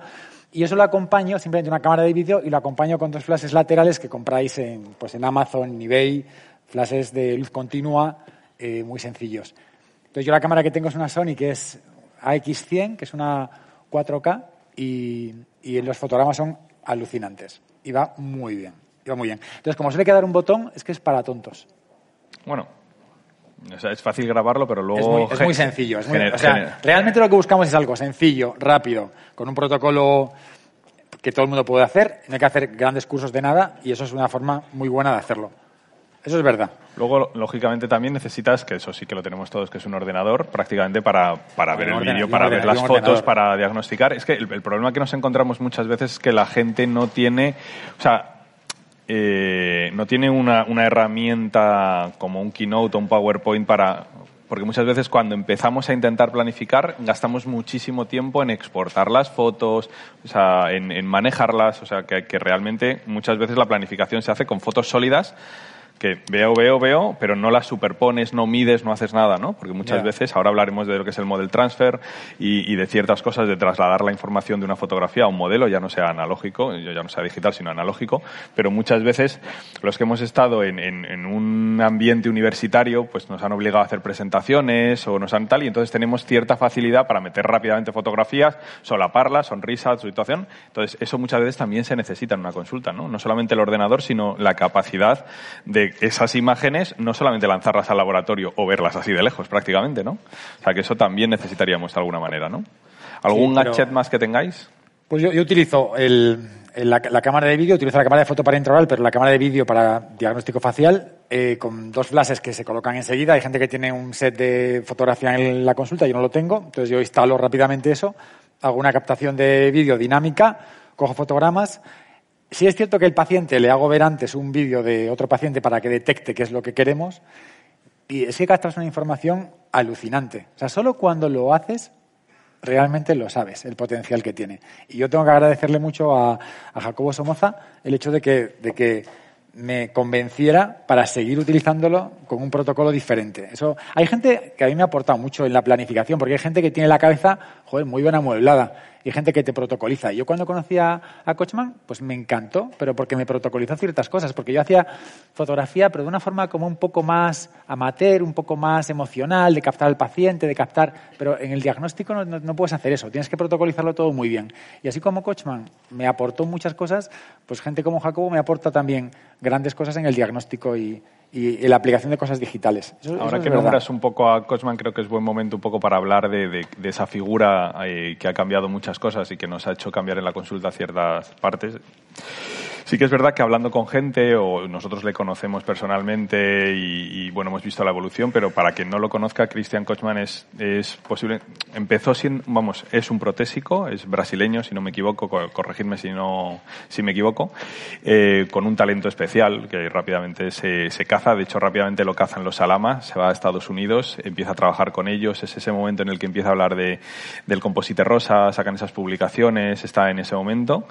Eh, siempre entre que él ha sido un tío listo y, y la gente lista también saben dónde están los listos, pues eh, en no sé en qué momento desde los Alama salta a, a la parte de Europa, empieza a enlazar con gente tremendamente buena, como puede ser Eric Van Doren, Nitzan Bichacho, Galip Burel, y entonces empieza como técnico a estar dentro de las consultas, por lo tanto es un técnico que empieza a hacer una odontología de un nivel altísimo, con unas capacidades altísimas. Entonces rápidamente empieza a ver los problemas, o sea, está viendo que las mejores clínicas del planeta son un puto desmadre en planificación. Es decir, no tienen ni idea de trasladar la información al, al laboratorio. Y ese tío consigue ordenar, que es lo que tú siempre has dicho, y decir, coño, chavales, o sea, pero si me estás dando las fotos y estoy viendo al paciente, este tío estaba en, en, en, las clínicas, que eso es el- el- eso que hemos hablado tanto, que, que la, la labor del técnico que no está tan, tan pegada en la consulta, creo que es un problema para planificar y para tratar peor al paciente. Pero bueno, entonces en el resto del mundo se puede hacer y, y Christian Kochman estuvo en los mejores equipos y vio lo mal que planificaban los mejores equipos del planeta. Y, y realmente creo, si no me equivoco, por anécdotas y cosas, que fue Nichan Bichacho, posiblemente una de las personas más inteligentes de- del mundo odontológico, quien le dice, oye tío, protocolariza esto. Le estaba viendo ahí haciendo el keynote, que eso debe valer como dinero, ¿no? En, esa primera planificación, ¿no? Y, entonces vio, vio la jugada. Lo, vio, empezó a hacer cursos eh, de DSD, Digital Smile Design, ¿no? Ese son, diseño de sonrisa, esa planificación que se llevaba haciendo desde, desde, desde siempre que, que has nombrado Nacho, eh, la digitaliza, mete la cara, utiliza un programa muy sencillo que todos tenemos y automáticamente empieza a enseñar ahí. Uno de los primeros cursos que da es en Florencia con Andrea Ricci, donde están amigos como Pablo Ramírez, J, que, que empiezan a, a- ver la jugada rápidamente y empieza ese boom de, de mensaje, ¿no? Nosotros enlazamos en algún punto ahí, o sea, y tenemos una anécdota muy graciosa con él porque, porque bueno, pues nosotros como buenos devoradores de cursos y, de odontología nos encanta y somos muy críticos, somos de esos que nos ponemos atrás ahí como diciendo esto no, eso, eso tal".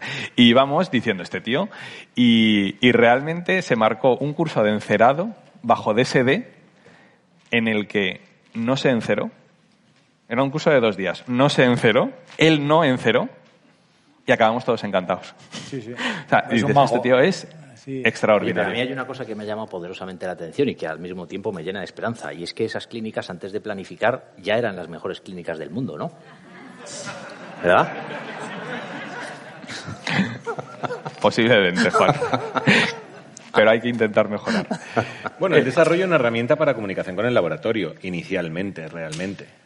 Sí. Bueno, sí, Era- la, de la hecho- intención era esa. Lo que pasa es que luego vieron el potencial que tenía con respecto a, a la parte emocional Sí. del paciente y meterle. Quizá el, en- el- el- el salto más gordo que da es cómo transmitir lo que él llama model transfer, que es calibrar una regla, es calibrar una imagen. O sea, si tú tomas en esa primera cita una fotografía del paciente y un modelo, y tú tienes una, una regla digital que tú puedes hacer más grande o más pequeña, tú coges un calibre, tú mides el tamaño de, ese- de esa medida, lo pones en la imagen digital y tú ya tienes una relación entre lo que tú vas a planificar y lo que le tienes que decir que encere. O sea, no es encérame un poquito, Claro, encérame tal, sino es toma la imagen, te hago una silueta y encima te estoy diciendo exactamente los milímetros que tal. Entonces, eso sí que es un cambio para que nuestras planificaciones no sean por tanteo, es no sean intuitivos, como dice Juan. Si yo estoy completamente de acuerdo que tanto Galip Burel como tú, y mira dónde te he puesto, eh, tío, ven un mock-up ¿Dónde has y, y dónde...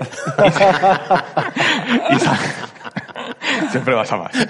Y saben dónde tocar, sí. Pero, pero muchas veces cometemos errores que, claro que sí, el paciente no caza, pero que deberíamos haberlo hecho mejor. Y entonces estas herramientas vienen mejor.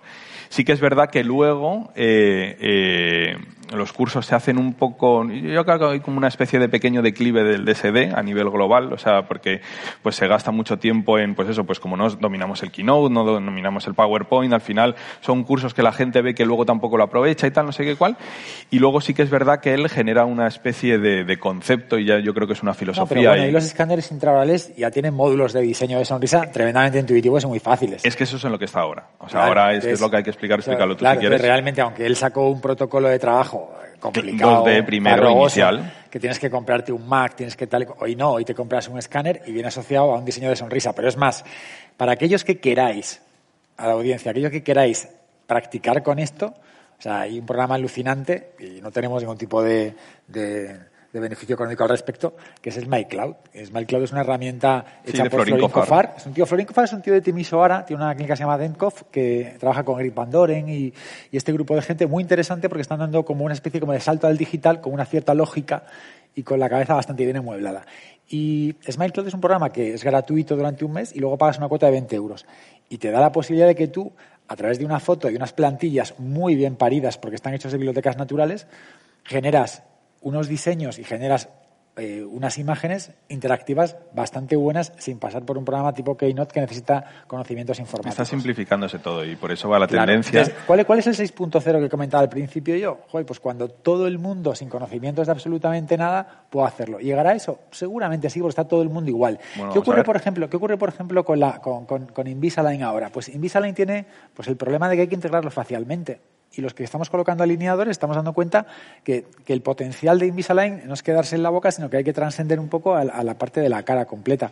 Entonces, eso, por ejemplo, que le falta, pues es una cosa que ya están pensando ya hace mucho tiempo y lo van a conseguir, porque va un poco de la mano. Bueno, de hecho, en eso está, pero antes de meterme tengo que, que me has pasado la notita de, de la, de la cuña de nuestro patrocinador, que siempre tenemos que, y, y Oral B tenemos que deciros que está haciendo unas sesiones con expertos, que está por aquí me parece, si no me equivoco, y luego pasaremos también, entonces que se pueden ver, y si no, porque estáis viéndonos a nosotros, vayáis, se pueden ver en veis en diferido, diferido, en, en- en su página web. Además de que me parece que nos ha dicho Ángel que como es Black Friday también me parece que hay una oferta para cepillos o algo, algo especial del iOS el iOS 9, 9, ¿no? Me parece. Así el, el que- iPhone dental en sí. cepillos. Y toda la información está en Instagram en Oral, Bar- Oral B Barbe- eh, Barberos, y digo profesionales, Oral B Profesionales. Entonces, bueno, después de esta pequeña cuña que siempre eh, eh, hay que meter de alguna manera. Pero no nos patrocina nadie. Nada.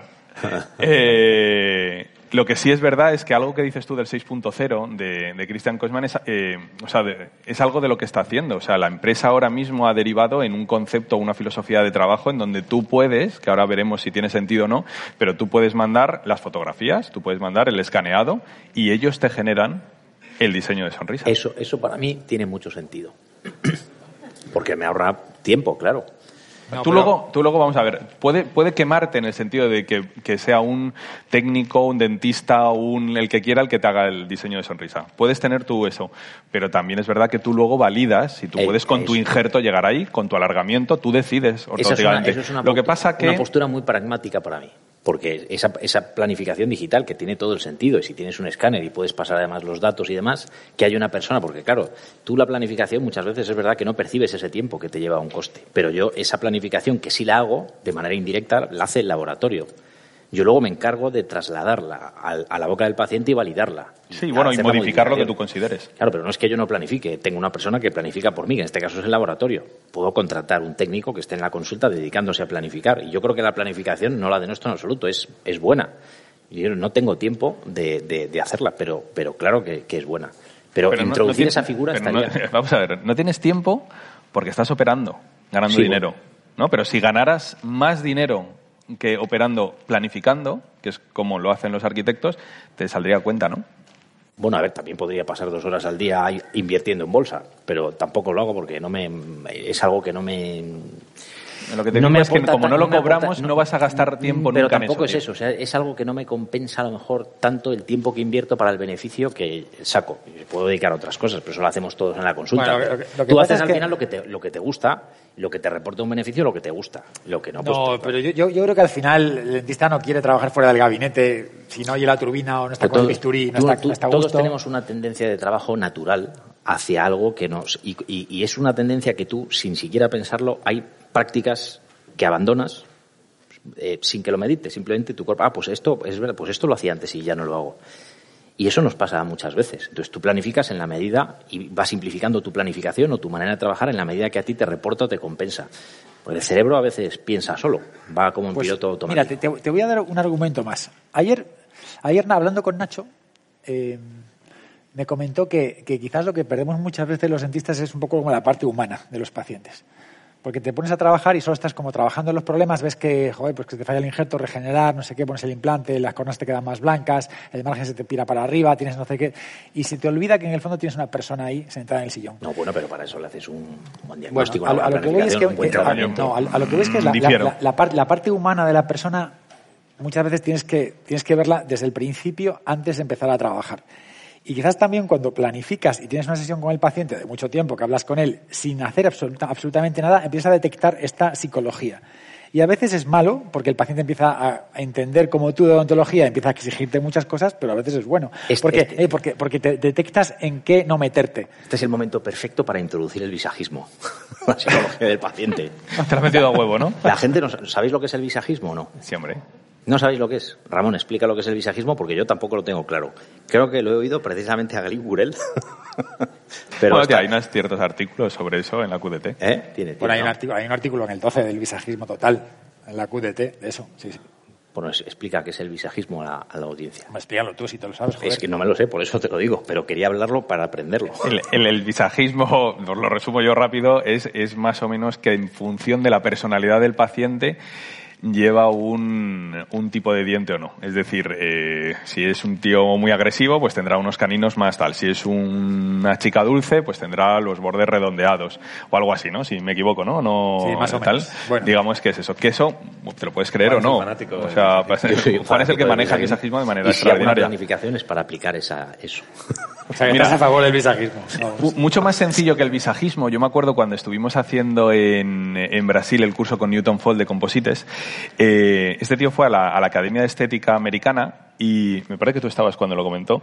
Eh, hizo una cosa muy peculiar y es que delante de los tíos que más sabían de estética en Estados Unidos empezó a sacar fotos sin labios, sin caras y eh, con fotos decir si eran de tíos o de tías lo, los dientes. ¿no? Porque siempre se ha dicho que los dientes de chicos son más cuadrados y los dientes de chicas son más redondeados. Bueno, pues empezó a sacar como cartelitos. Bueno, falló ahí todo el mundo. O sea, realmente no había una relación entre dientes de chicas, dientes de tal. Que le peguen más a un tío con más personalidad, con menos personalidad, a un tío más grande, más cuadrado, pues yo creo que es que es ya estética de un nivel ya que me sobrepasa. Pero, pero no, no sé si os pasa a vosotros, pero eh, cuando vas a copiar, por ejemplo, central lateral canino, te fijas en el lado contralateral si no quieres restaurar los otros dientes, si tienes una referencia y ahí el técnico si se esmera, mediante un diseño digital, un encerado y demás, en hacer algo parecido al diente contralateral. Pero ¿no os pasa que cuando hacéis rehabilitaciones completas o, o carillas o coronas el técnico siempre tiene una tendencia a una anatomía determinada. Claro, por supuesto, y lo Entonces, sabe todo el mundo. a mí lo que me pasa es que cuando planifico, al final eh, me sirve para bien poco, porque muchas veces no tiene nada que ver el encerado con lo, el trabajo que yo coloco en anatomía, en, en, en, el borde incisal. O sea, hay unas pequeñas discrepancias porque cuando estamos hablando de planificar es para pues un pequeño canteo del plano, que no haya 5 grados pero, de desviación, bueno, pero, un milímetro más de borde incisal. Ya, eso es porque no le has dedicado ni un segundo, porque llevamos desde hace mucho tiempo con los modelos de jato y no, tú, pero, y, pero, y le das no, pero una... a ver, no, pero por eso están apareciendo bibliotecas naturales. Sí, pero ni siquiera antes de las digitales. O sea, te quiero claro, decir que si lo quieres porque no lo ha hecho. Pero ¿por qué? Porque el resultado es muy protésico siempre. ¿Por qué? Bueno, Porque pero, el técnico pero, tiene un diente en la cabeza que es protésico. Entonces, la, la, la implementación de bibliotecas pero, naturales actualmente está evolucionando. Pero ese diente protésico que el protésico tiene en la cabeza es un diente generalmente bonito, que tú se lo pones bueno, al paciente. Bueno, o no. Tú dime, y a unos les tú, pega más que a otros. O no, porque el técnico no ve la cara del paciente. Técnicos, obviamente. Hay quien bueno, siempre claro. hace el mismo, quien Bueno. siempre hace el mismo. No, pero tú, y hay, quien hay- tiene hay- un hay técnicos pequeño que tienden a hacer pool. los dientes más redondos, otros los tienden a hacer más cuadrados, otros tienden a hacer la, eh, la, la, la vertiente vesti- eh, distal más curva, otros más recta, otros se te sobrecontornean las líneas ángulo. Es decir, a mí todas esas cosas, yo por ejemplo, los sobrecontorneos es una cosa que a mí no me gusta. Y es algo que tú puedes planificar un diseño de sonrisa en 2D, en el momento que los dientes se sobrecontorneen de cualquier manera, el torque del diente cambia las líneas ángulos se proyectan hacia afuera, las troneras quedan vacías y ya toda mi planificación no ha servido para nada. Cuando yo hago una planificación y otro año otra, y una- y otra planificación y, otra pla- y al final me frustro porque no hay una congruencia real entre lo que yo he planificado y lo que tiene el paciente, pues entonces mi mente pensante dice, pues planifica Pues- sobre pues la me marcha. rindo. ¿Eh? Pues me rindo. No me rindo, no. No, claro. te quiero decir, el digital sí que ahora te puede ayudar muchísimo. Sí, sí, sí, seguramente. Porque, seguramente. porque es más fácil copiar. Es verdad que uno de los grandes eh, contras que se le ponía al DSD es que los DSDs no se parecían al resultado final, exactamente lo que has nombrado, porque al final tú hacías una planificación, hacías un mock-up, validabas con el paciente un, un, un diseño de sonrisa y cuando ya lo tenías tú lo lanzabas a unas carillas o a unas coronas que se tenían que hacer manualmente y es muy difícil realmente copiar. Puedes copiar en dimensiones, pero darle la forma exacta era muy difícil. El digital y el monolítico, lo que sí nos está ayudando es ahora a, a- a copiar esas formas. Sí, ¿vale? absolutamente. Entonces, cuando nosotros estamos haciendo bocas, el monolítico empieza a tener sentido. Cuando haces sectores, 2, 4, 6, 8, 10 dientes, el monolítico sí que empieza a tener algo más de sentido y a planificación. Entonces empezarás a planificación, a planificar ahora un huevo. Porque Sí, ya no pasa- te, no te- claro, el, protésico no. Como ya dije y sigo manteniendo, yo es que rehabilitaciones completas hago muy pocas. No, pero de carillas mínimamente invasivas. Da igual. Sí, bueno, las carillas que son mínimamente invasivas tienes muchas referencias. O sea, las papilas eh, te dan la referencia de la anchura del diente, eh, la sonrisa te da la referencia de la longitud. Es decir, no hay tanta planificación posible en una boca que esté más o menos perfecta. En una boca que está destrozada, por lo que te digo, puedes diagnosticar, o sea, puedes planificar unos dientes más cuadrados o más redondos y al paciente probablemente le guste. Si el técnico es bueno, hace, una, hace unos dientes blanquitos, hace unos dientes... Es decir, que tú tienes un juego de 12 dientes y tú los pruebas en 20 pacientes y estoy seguro que de los 20, 19 les gusta el resultado eh, independientemente de la planificación. Por eso te decía es- antes es- lo de las carillas del tío que decías, que eran todas iguales y te parecía bien o mal. Es que muchas veces cuando vienen... eh, A mí me parece que si, si los pacientes están contentos, a mí me parece fantástico. que muchas veces es lo que quieren, o sea, es, quieren algo igual, depende. O sea, un paciente que tiene la boca sana, los dientes bien, bonitos y tal, y los quiere más grandes y más blancos, lo que quiere es un producto. Sí. Otra cosa es un paciente que pierde dos dientes. Ahí tienes que copiar la naturaleza y ese paciente sí que te compro que sea hipercomplejo. Pasa que, claro, pero los, los pacientes no ven los dientes como nosotros, que necesitamos que haya un inset en el, en el incisivo lateral. El paciente lo que quiere es una sonrisa blanca, plana, que no se ven espacios negros, Sí, sí. que sea armónica, que la línea media esté centrada y que al sonreír no esté el plano canteado. Entonces, eso, con un simple DSD de dos dimensiones, a mí me vale para conseguir una alta satisfacción de mis pacientes en Es que el 99%. no necesitas ni un DSD. O sea, es decir, con que te venga la prueba de dientes o unos provisionales, tú rápidamente haces una fotografía, ves dónde está el canteo, pintas Y con un a- rotulador, a veces- añades con un poquito de composite, tomas un alginato y has ni- solucionado la papeleta. eso, a veces ni el si, yo sé, si yo sé lo que haces. Eso es. Sí, porque lo hacemos todos muchas veces cuando le dedicamos menos tiempo, pero que así a veces se cometen errores. Entonces, Sí, pero es que planificando que uno de también se cada comete. 19, tú dices Por- que por- uno de cada 10, digo 19 de cada te 20 equivocarás menos están si satisfechos con el tratamiento. A mí me preocupa el uno de cada 20, el que no está satisfecho. No, Sí, pero es que yo no, me, me supone mucho, me no, disminuye mucho esa estadística cuando yo he llegado a una planificación y a un acuerdo con el paciente y luego cumplo muy razonablemente con una similitud entre la planificación y el resultado final. Pasa es que- muy raro que el paciente se me rebote. Yo fíjate, pero igual... y he tenido alguna que otra mala Mira, experiencia. igual que, igual que pasa en cirugía, que no todos los factores dependen del que opera, hay algunos factores que son dependientes del paciente. Y hay algunos resultados estéticos que son dependientes absolutamente del punto de vista del paciente y no le vas a contentar porque no eres capaz de cumplir su expectativa, porque no se puede valorar objetivamente la expectativa de un paciente. Entonces el paciente va con una idea en la cabeza y por mucho que tú le planifiques, a lo mejor te puedes aproximar, pero luego le, le pones las carillas o le pones las restauraciones y no le gustan nada. Y, y- y te han validado el mockup. Es decir, hay un componente psicológico en el paciente de percepción absolutamente subjetiva que depende de que ese día pues esté más contento, menos contento. Pero Eh, yo, yo creo que no tenemos que, que- que esperar el... O sea, tienes que trabajar bien. O sea, no tienes que esperar. Si la mayoría de los pacientes están contentos, si trabajas medianamente bien, los- la mayoría de los pacientes están siempre contentos con que les mejores. Eh. Estoy de acuerdo, pero que tenemos la... O sea, sí, pero tú eres muy exigente. Yo he visto tus casos, he visto lo que haces y eres muy exigente quirúrgicamente. Entonces también tendrás que serlo bueno, rehabilitando. Las también están bien, que las has visto, caramba. También, pero boca. por eso que te quiero decir que, que el paciente está bien que esté contento, pero que hay una línea en la que tú también como profesional tienes que sobrevivir y tienes que saber que lo Sí, que sí, haces esté bien hecho. por supuesto. Entonces, no, que hay Claro. muchas veces que, que dices, vale, sí, pues te vale esto, vale, pues fenomenal, pero tienes que saber qué puedes hacer, que puede ser 1%. Tal. Yo, Para, para mí es una cuestión de, de- de balancear entre el, tiempo invertido y el beneficio, no el beneficio económico, el beneficio real que obtengo con ese paciente en su grado de satisfacción.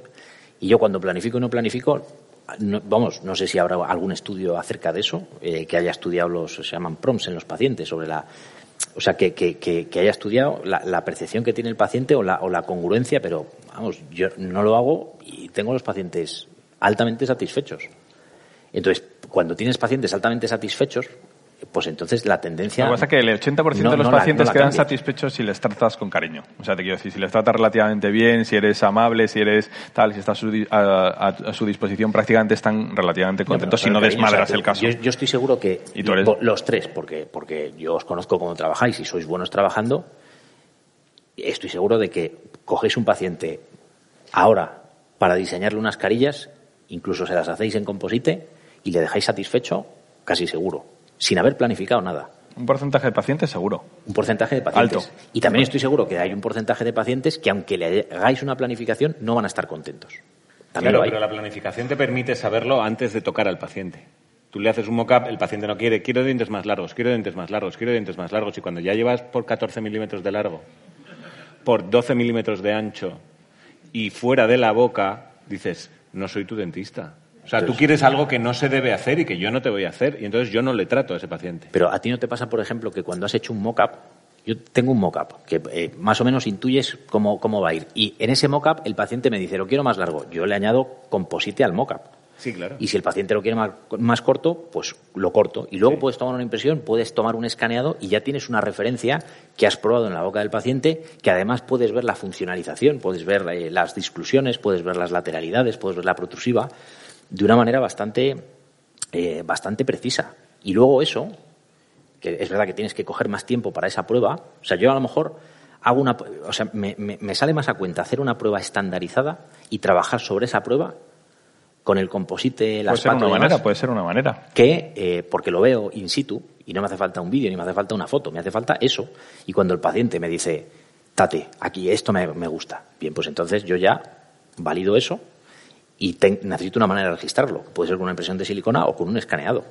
Ya lo mando al laboratorio y aquí ya tengo esto. Entonces me tienes que hacer esto. Entonces, Sí, así yo, es yo sinceramente creo que estáis poniendo más el foco en el paciente, o sea, de qué es lo que le gusta, qué no le gusta, y yo muchas veces la planificación la veo porque yo veo mis casos a 3, 5, 6, 7 años y digo, coño, aquí he fallado, aquí lo he hecho mal, aquí tal, ¿cómo puedo mejorar? Entonces quiero que no me pase en otro Tú- tú- paciente. Tú, estás haciendo una planificación in situ con el paciente sentado, es decir, estás pidiéndole su opinión eh, continuamente. Eh, porque influye en la estética, en su, su toma de decisiones influye, por supuesto, pero a mí técnicamente me, me puede decir que le encantan así, pero, pero es que no puedo hacerlo. No puedo llegar con ese injerto a bajar 8 milímetros. Bueno, Tendré te que jugar a otra está- te está cosa. Te está hablando de carillas. En, en cirugía es verdad que hay, otras Bueno, connotaciones. o con carillas. Te, te pongo el ejemplo con carillas, pero muchas veces, pues, oye, pues no puedo mm, llegar con un tratamiento restaurador. O sea, pero yo luego veré técnicamente lo que puedo hacer con mi planificación y también el paciente toma decisiones. Pero tiene que haber una planificación que me ayude. Yo creo, creo que hay una cosa que es cierta que me gustaría decir. O sea, yo creo que, que a medida que vas adquiriendo experiencia, vas adquiriendo también una intuición y vas. O sea, cuando no tienes experiencia tienes que planificar más. Cuando sales de la universidad, cuando has hecho un máster. Que es cuando menos sabes que planificar. es cuando menos. Bueno, pero, pero también, claro, eh, pero también es cuando menos sabes tomar decisiones. Entonces tienes que planificarlo todo mucho eh, porque vas inseguro.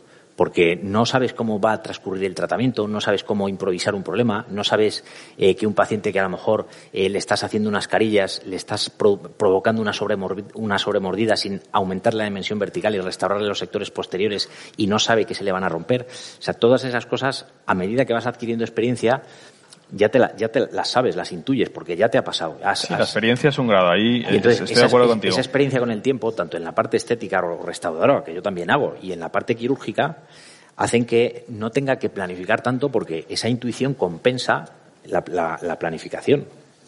Nada más. Entonces, no digo que no planifique, pero es verdad que no invierto demasiado tiempo.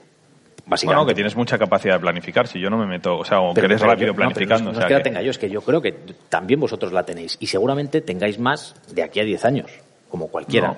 Mira, una cosa que pasa con la cirugía guiada es que le dedicas más tiempo. Es decir, todos hemos diagnosticado o hemos planificado un implante, pues a golpe de CBCT, como cuando eran así, de estos, ¿no? Que cogías así y, y decías, pues no de eso- panorámica. Sí, pero que tal. Entonces, cuando haces, por ejemplo, cirugía guiada y pasas por una serie de filtros, es decir, tú pones el implante, pones tal. Hostia, yo muchas veces me he visto que cambio, tomo, tomo decisiones. O sea, cuando yo. Que es verdad que. a lo- o sea, te compro el que de repente diga, prepárame un 4x10. Y cuando esté intraquirúrgico, diga, no, 3,75 por 8. ¿Vale? Pero cuando yo hago una cirugía guiada y la planifico, yo sé que es 3,75 por 8. Y ese día lo tengo. No vaya a ser Sí. que no lo tenga en, en el. Entonces, lo que te quiero decir es que la planificación me hace ser mejor, me hace fallar menos. Entonces, cuanto más tiempo le dedique a la planificación, y te he puesto este ejemplo quirúrgico, eh, pero que muchas veces me ha pasado, y es simplemente dedicarle algo más de tiempo. ¿Que tengo capacidad de improvisar y ponerle un implante a ese tío casi sin verle? Pues seguro que sí. Porque tengo man- manejo y, y- y puedo hacerlo. Pero, Pero es verdad que yo, cuando me meto con el CBCT a jugar, a poner el implante, que si toco esta raíz, que si tengo que desviarlo, que si, aunque no utilice luego la guía quirúrgica, fíjate lo que Sí, te sí, digo, no, pero pero- solamente el, Pero yo lo hago también, o sea, yo planifico la cirugía, pero fundamentalmente porque un error quirúrgico lo pagas. pero yo lo traslado un poco a la rehabilitación, al diseño de sonrisa, que es lo que nos, nos trae un poco O ya sea que, eso. claro, la rehabilitación, es verdad que a lo mejor la planificación, yo no, no, no lo denosto, ¿no? O sea, otra cosa es que me Bueno, compense en te tiempo- estamos encauzando. ¿Eh? Te no, no, estamos no, no, encauzando. pero, eh, eh, está bien. No denosto la planificación, o sea, otra cosa es que, que, te compense, pero claro que trabajar, hacer una buena planificación a lo mejor te ayuda a prevenir errores como pasa en la cirugía. No te digo que no. Otra cosa es que luego económicamente te compense. Pero es verdad que la prótesis es la, mm, tú puedes corregir una prótesis, pero una cirugía mal hecha es más difícil de corregir. Es decir, ahí no puedes permitirte fallar, mientras que una prótesis si puedes hacer una prueba, dos pruebas, puedes hacer un mock-up. hemos planteado pacientes que yo creo que al final nos llevan a un pequeño desconcierto desde el principio del podcast. Eh, cuando piensas en un paciente que está quirúrgicamente muy mal mal, denostado, con mucha pérdida, muchos volúmenes, mucha falta de dientes, al final puede ser un paciente que está dispuesto a todo y a quedar lo mejor posible dentro de sus limitaciones. Y quizás eh, Ramón y yo, y no sé si David, estamos pensando en un paciente más puramente estético. Alguien con una eh, percepción de su problema que mucha gente diría, pero ¿qué problema tienes si tienes la boca estupendamente? Ese paciente es un paciente que hila muy fino desde el principio y que hay que saber diferenciar bien hacia qué tipo de odontología quiere ir. Si es una odontología estética pura o una odontología más cosmética. Y los pacientes de la cosmética normalmente tienen incluso una percepción subjetiva muy errónea de lo que es la realidad y con esos pacientes tienes muchos problemas. no sé si es el tipo de paciente que Bueno, es, es, lo contrario de la perita en dulce que te decía. Yo pacientes así no los quiero. Claro. Pues a mí me toca tratarlos. A mí lo que me pasa es que yo fallo mucho y cuando fallo mucho y mi consulta tengo fallos, tengo fracasos, tengo muchos de los fallos que tengo es porque no he pensado bien, porque trabajo antes de pensar y porque no me paro. Entonces la planificación lo que te da es la posibilidad de pensar más y ver dónde te metes. Y yo creo que esto le pasa a todos los profesionales, que al final te metes en cosas que no has pensado lo suficiente, por muy bueno que seas. Y cuanto mayor eres, más paras y más planificas. Y luego hay otra cosa, y es que si tú trabajas de forma multidisciplinar y no tienes una planificación al principio muy bien hecha, pues al final lo que te devuelven son medias cosas. Porque lo de un poco, añádeme aquí, quítame aquí, muéveme estos dientes, cuánto, bueno, pues no sé, mira a ver tal, eso yo lo he vivido toda la vida. Y al final lo que ocurre es que pierdes control. Y una pérdida de control es una pérdida de resultados. El paciente puede ser que a lo mejor lleve un resultado aceptable, pero no, tú piensas, ¿es lo mejor que yo podía haber hecho? Posiblemente no. Pero la planificación con digital, que está muy bien y que te ahorra un montón de tiempo, tiene una cosa que es muy importante, que con una enceradora y un modelo se puede planificar. No, no, te hablo de planificación en general, no, no digital. Te hablo de planificar. Entonces hay una cosa que me autocritico mucho y es que de vez en cuando tú vas a la consulta, te pones el pijama, te pones a trabajar, pero no has pensado el caso que tienes, porque te ha llegado. Es lo que dice Juan, que llegas, porque vamos a matar caballo. uno tal cual. Entonces, ¿qué ocurre? Que hay que, pues hay que parar más, chicos. Yo eso, yo eso, lo llamo, no he tenido nunca narices a hacerlo, pero lo llamo la operación cabestrillo. Operación cabestrillo. Es aparecer un día por una consulta con el brazo y empezar a delegar, empezar a planificar y empezar a parar. Muchas veces, porque realmente es, eso, te metes el lunes, la turbina no funciona, la enfermera no sé qué, el no sé cuánto tal, el paciente tal, una urgencia, ¿y qué coño vas a planificar? No tenemos tiempo fuera de gabinete, que es lo que hemos empezado diciendo prácticamente. Por eso el obligarte a hacer diseños de sonrisa, planificaciones, con las herramientas que nos ha dado Christian Kochman, que las clásicas o la que tú quieras, y el ejemplo más claro que ha salido así es la cirugía guiada, porque le dedicas un poquito más de tiempo y es algo sencillo, yo creo que ayuda muchísimo a los pacientes y a nosotros. ¿Cuántos cursos hemos hecho de planificación serios. O sea, ¿cuántos cursos? ¿Y de, cirugía, ¿Y de cirugía guiada cuántos has hecho? Algunos. ¿Planificas tus implantes? Sí. ¿Con cirugía guiada? Sí. ¿Todos? Sí, sí, todos, no algunos. Algunos. Pero te voy a decir una cosa, cuantos más planifico, mejor me va. Ahí me, ahí me he respondido un poco lo que has querido, ¿eh? y lo sabes. No, pero, pero, pero, sí, pero sí es cierto, sí es cierto que quizás el mejor curso que podríamos hacer los dentistas es un curso de planificación serio, porque en lo que fallamos todos, y yo el primero, es en diagnóstico. O sea, eso está más claro que el agua. Esa, esa, pero es que esa sí, para mí sí es una parte clave. Yo creo que en un hospital tienen claramente un protocolo marcado de cómo se diagnostica algo y aquí los cuatro hemos dicho lo que nos ha salido de las narices y hacemos a los pacientes, que al final es prácticamente lo que hacemos y es trasladar lo que pasa en las consultas, que, que ahí que cada uno hace no, pero lo que sí es cierto, por ejemplo, que en los, en los másteres serios, y en España hay muchos másteres serios, quizás el aporte, la diferencia de un alumno de máster con relación a uno que no ha hecho un máster, no tanto es, técnicas determinadas, no, es aprenderás con el paso del tiempo, es una, una, guía, una guía que te lleve en esa dirección. Y, eso yo lo aprendí a la Complutense. Y lo que aprendí a la Complutense son sesiones clínicas donde te, te paras a diagnosticar un caso con ciertas pruebas. Y ahí nace quizás mi obsesión por esto. Y eso yo lo he visto y luego al final tú puedes fallar igualmente. Hay, muchas clínicas que hacen sesión en clínicas entre sus equipos y, tal, o sea que... Pero no, es lo más habitual. Lo más habitual es que la gente pues trabaje, trabaje pero, mira, en cambio el diagnóstico, y por ejemplo los alumnos del máster, claro que tienen fotografías del caso, anal- tienen periodontograma, eh, tienen un CBCT, todo eso lo arman en una presentación y el objetivo, al final es trazar un plan de tratamiento, es un plan de tratamiento, no un No, diseño no, de sonrisa, el que es a lo que objetivo- me No, no, el objetivo del alumno es aprender a hacerlo. Bueno, claro, pero tiene Igual que que, el objetivo de una tesis no es investigar, Es cierto, es pero- demostrar que sabes investigar. tienes que ver qué patologías tiene el paciente, cómo tratarlo, Claro. y al final lo hacen tremendamente bien. Porque es verdad que lo. Pero es una parte más de diagnóstico y de, y de ver cuáles son las necesidades del paciente. Pueden ser necesidades estéticas y luego ya será la planificación. Pero cuáles son las necesidades terapéuticas, periodontales, restauradoras, etcétera, etcétera. Eso es lo que yo entiendo como planificación. Lo, que, lo demás, que es el diseño de sonrisa, para mí es una parte que es verdad que yo me parece un poco más superflua, que es algo que no. Te voy a regalar una cámara de vídeo, tío.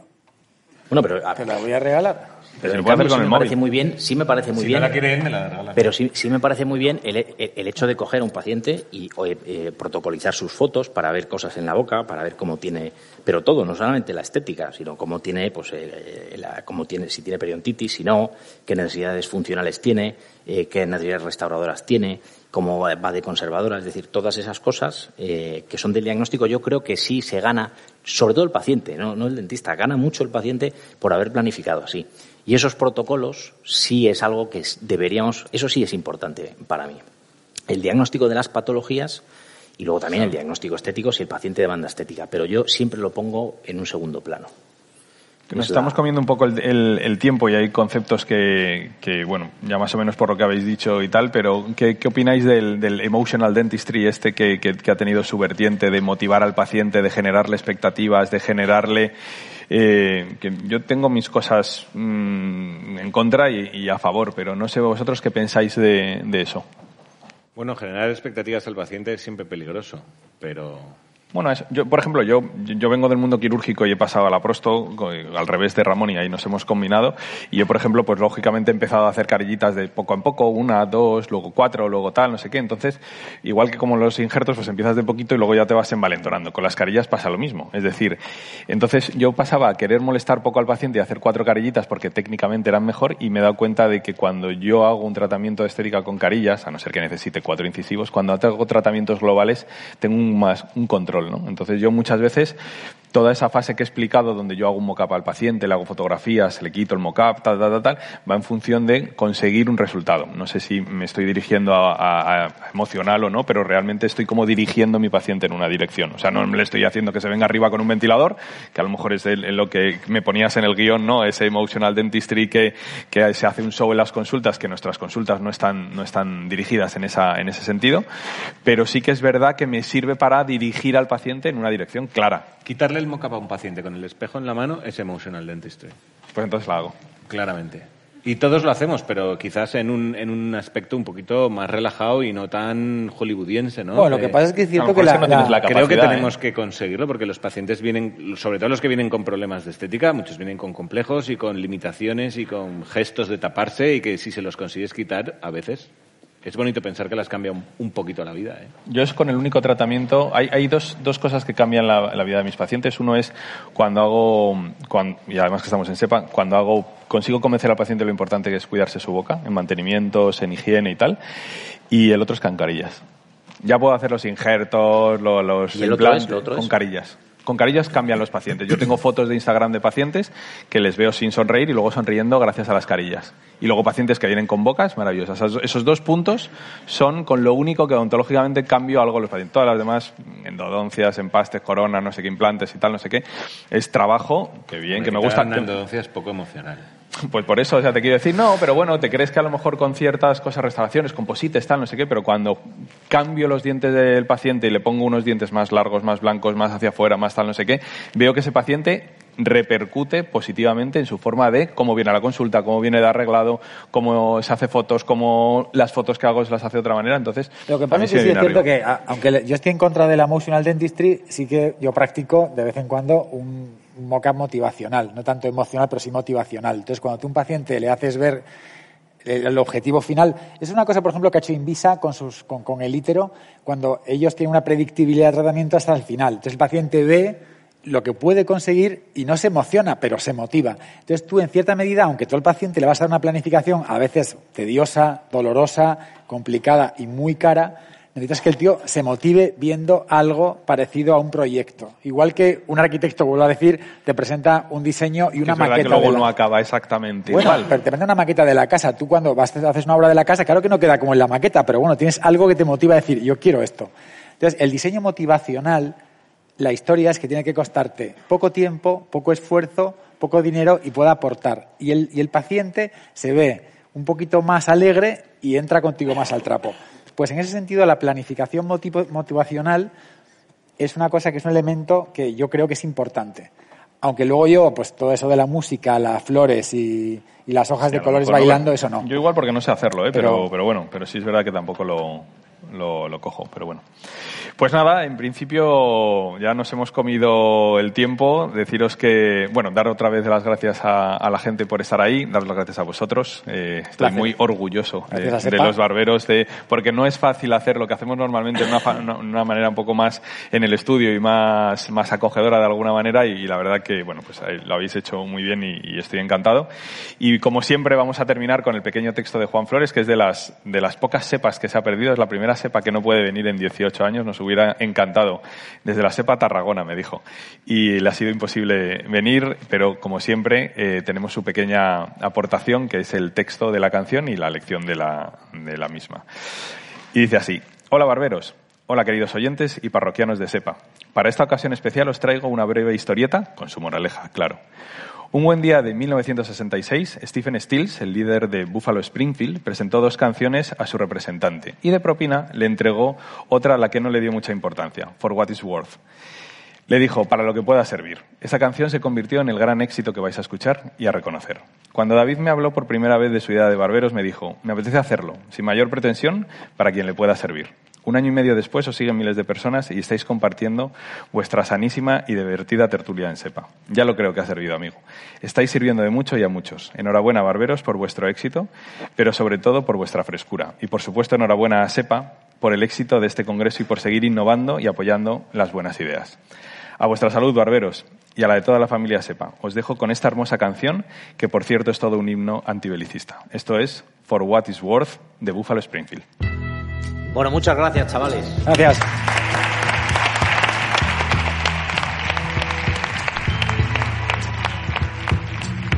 There's something happening here. What it is ain't exactly clear.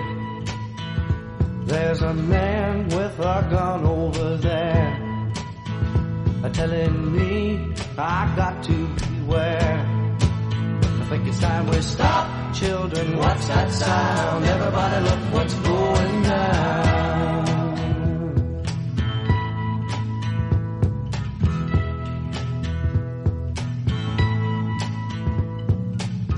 There's battle lines being drawn.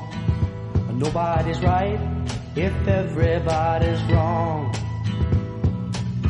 Young people speaking their minds are getting so much resistance from behind. Time we stop. Hey, what's that sound? Everybody look what's going down.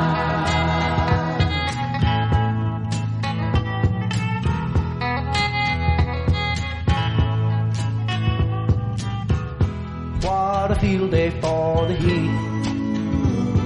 A thousand people in the street singing songs and a carrying signs. Mostly say hooray for our side. It's time we stop. Hey, what's that sound? Everybody look what's going down.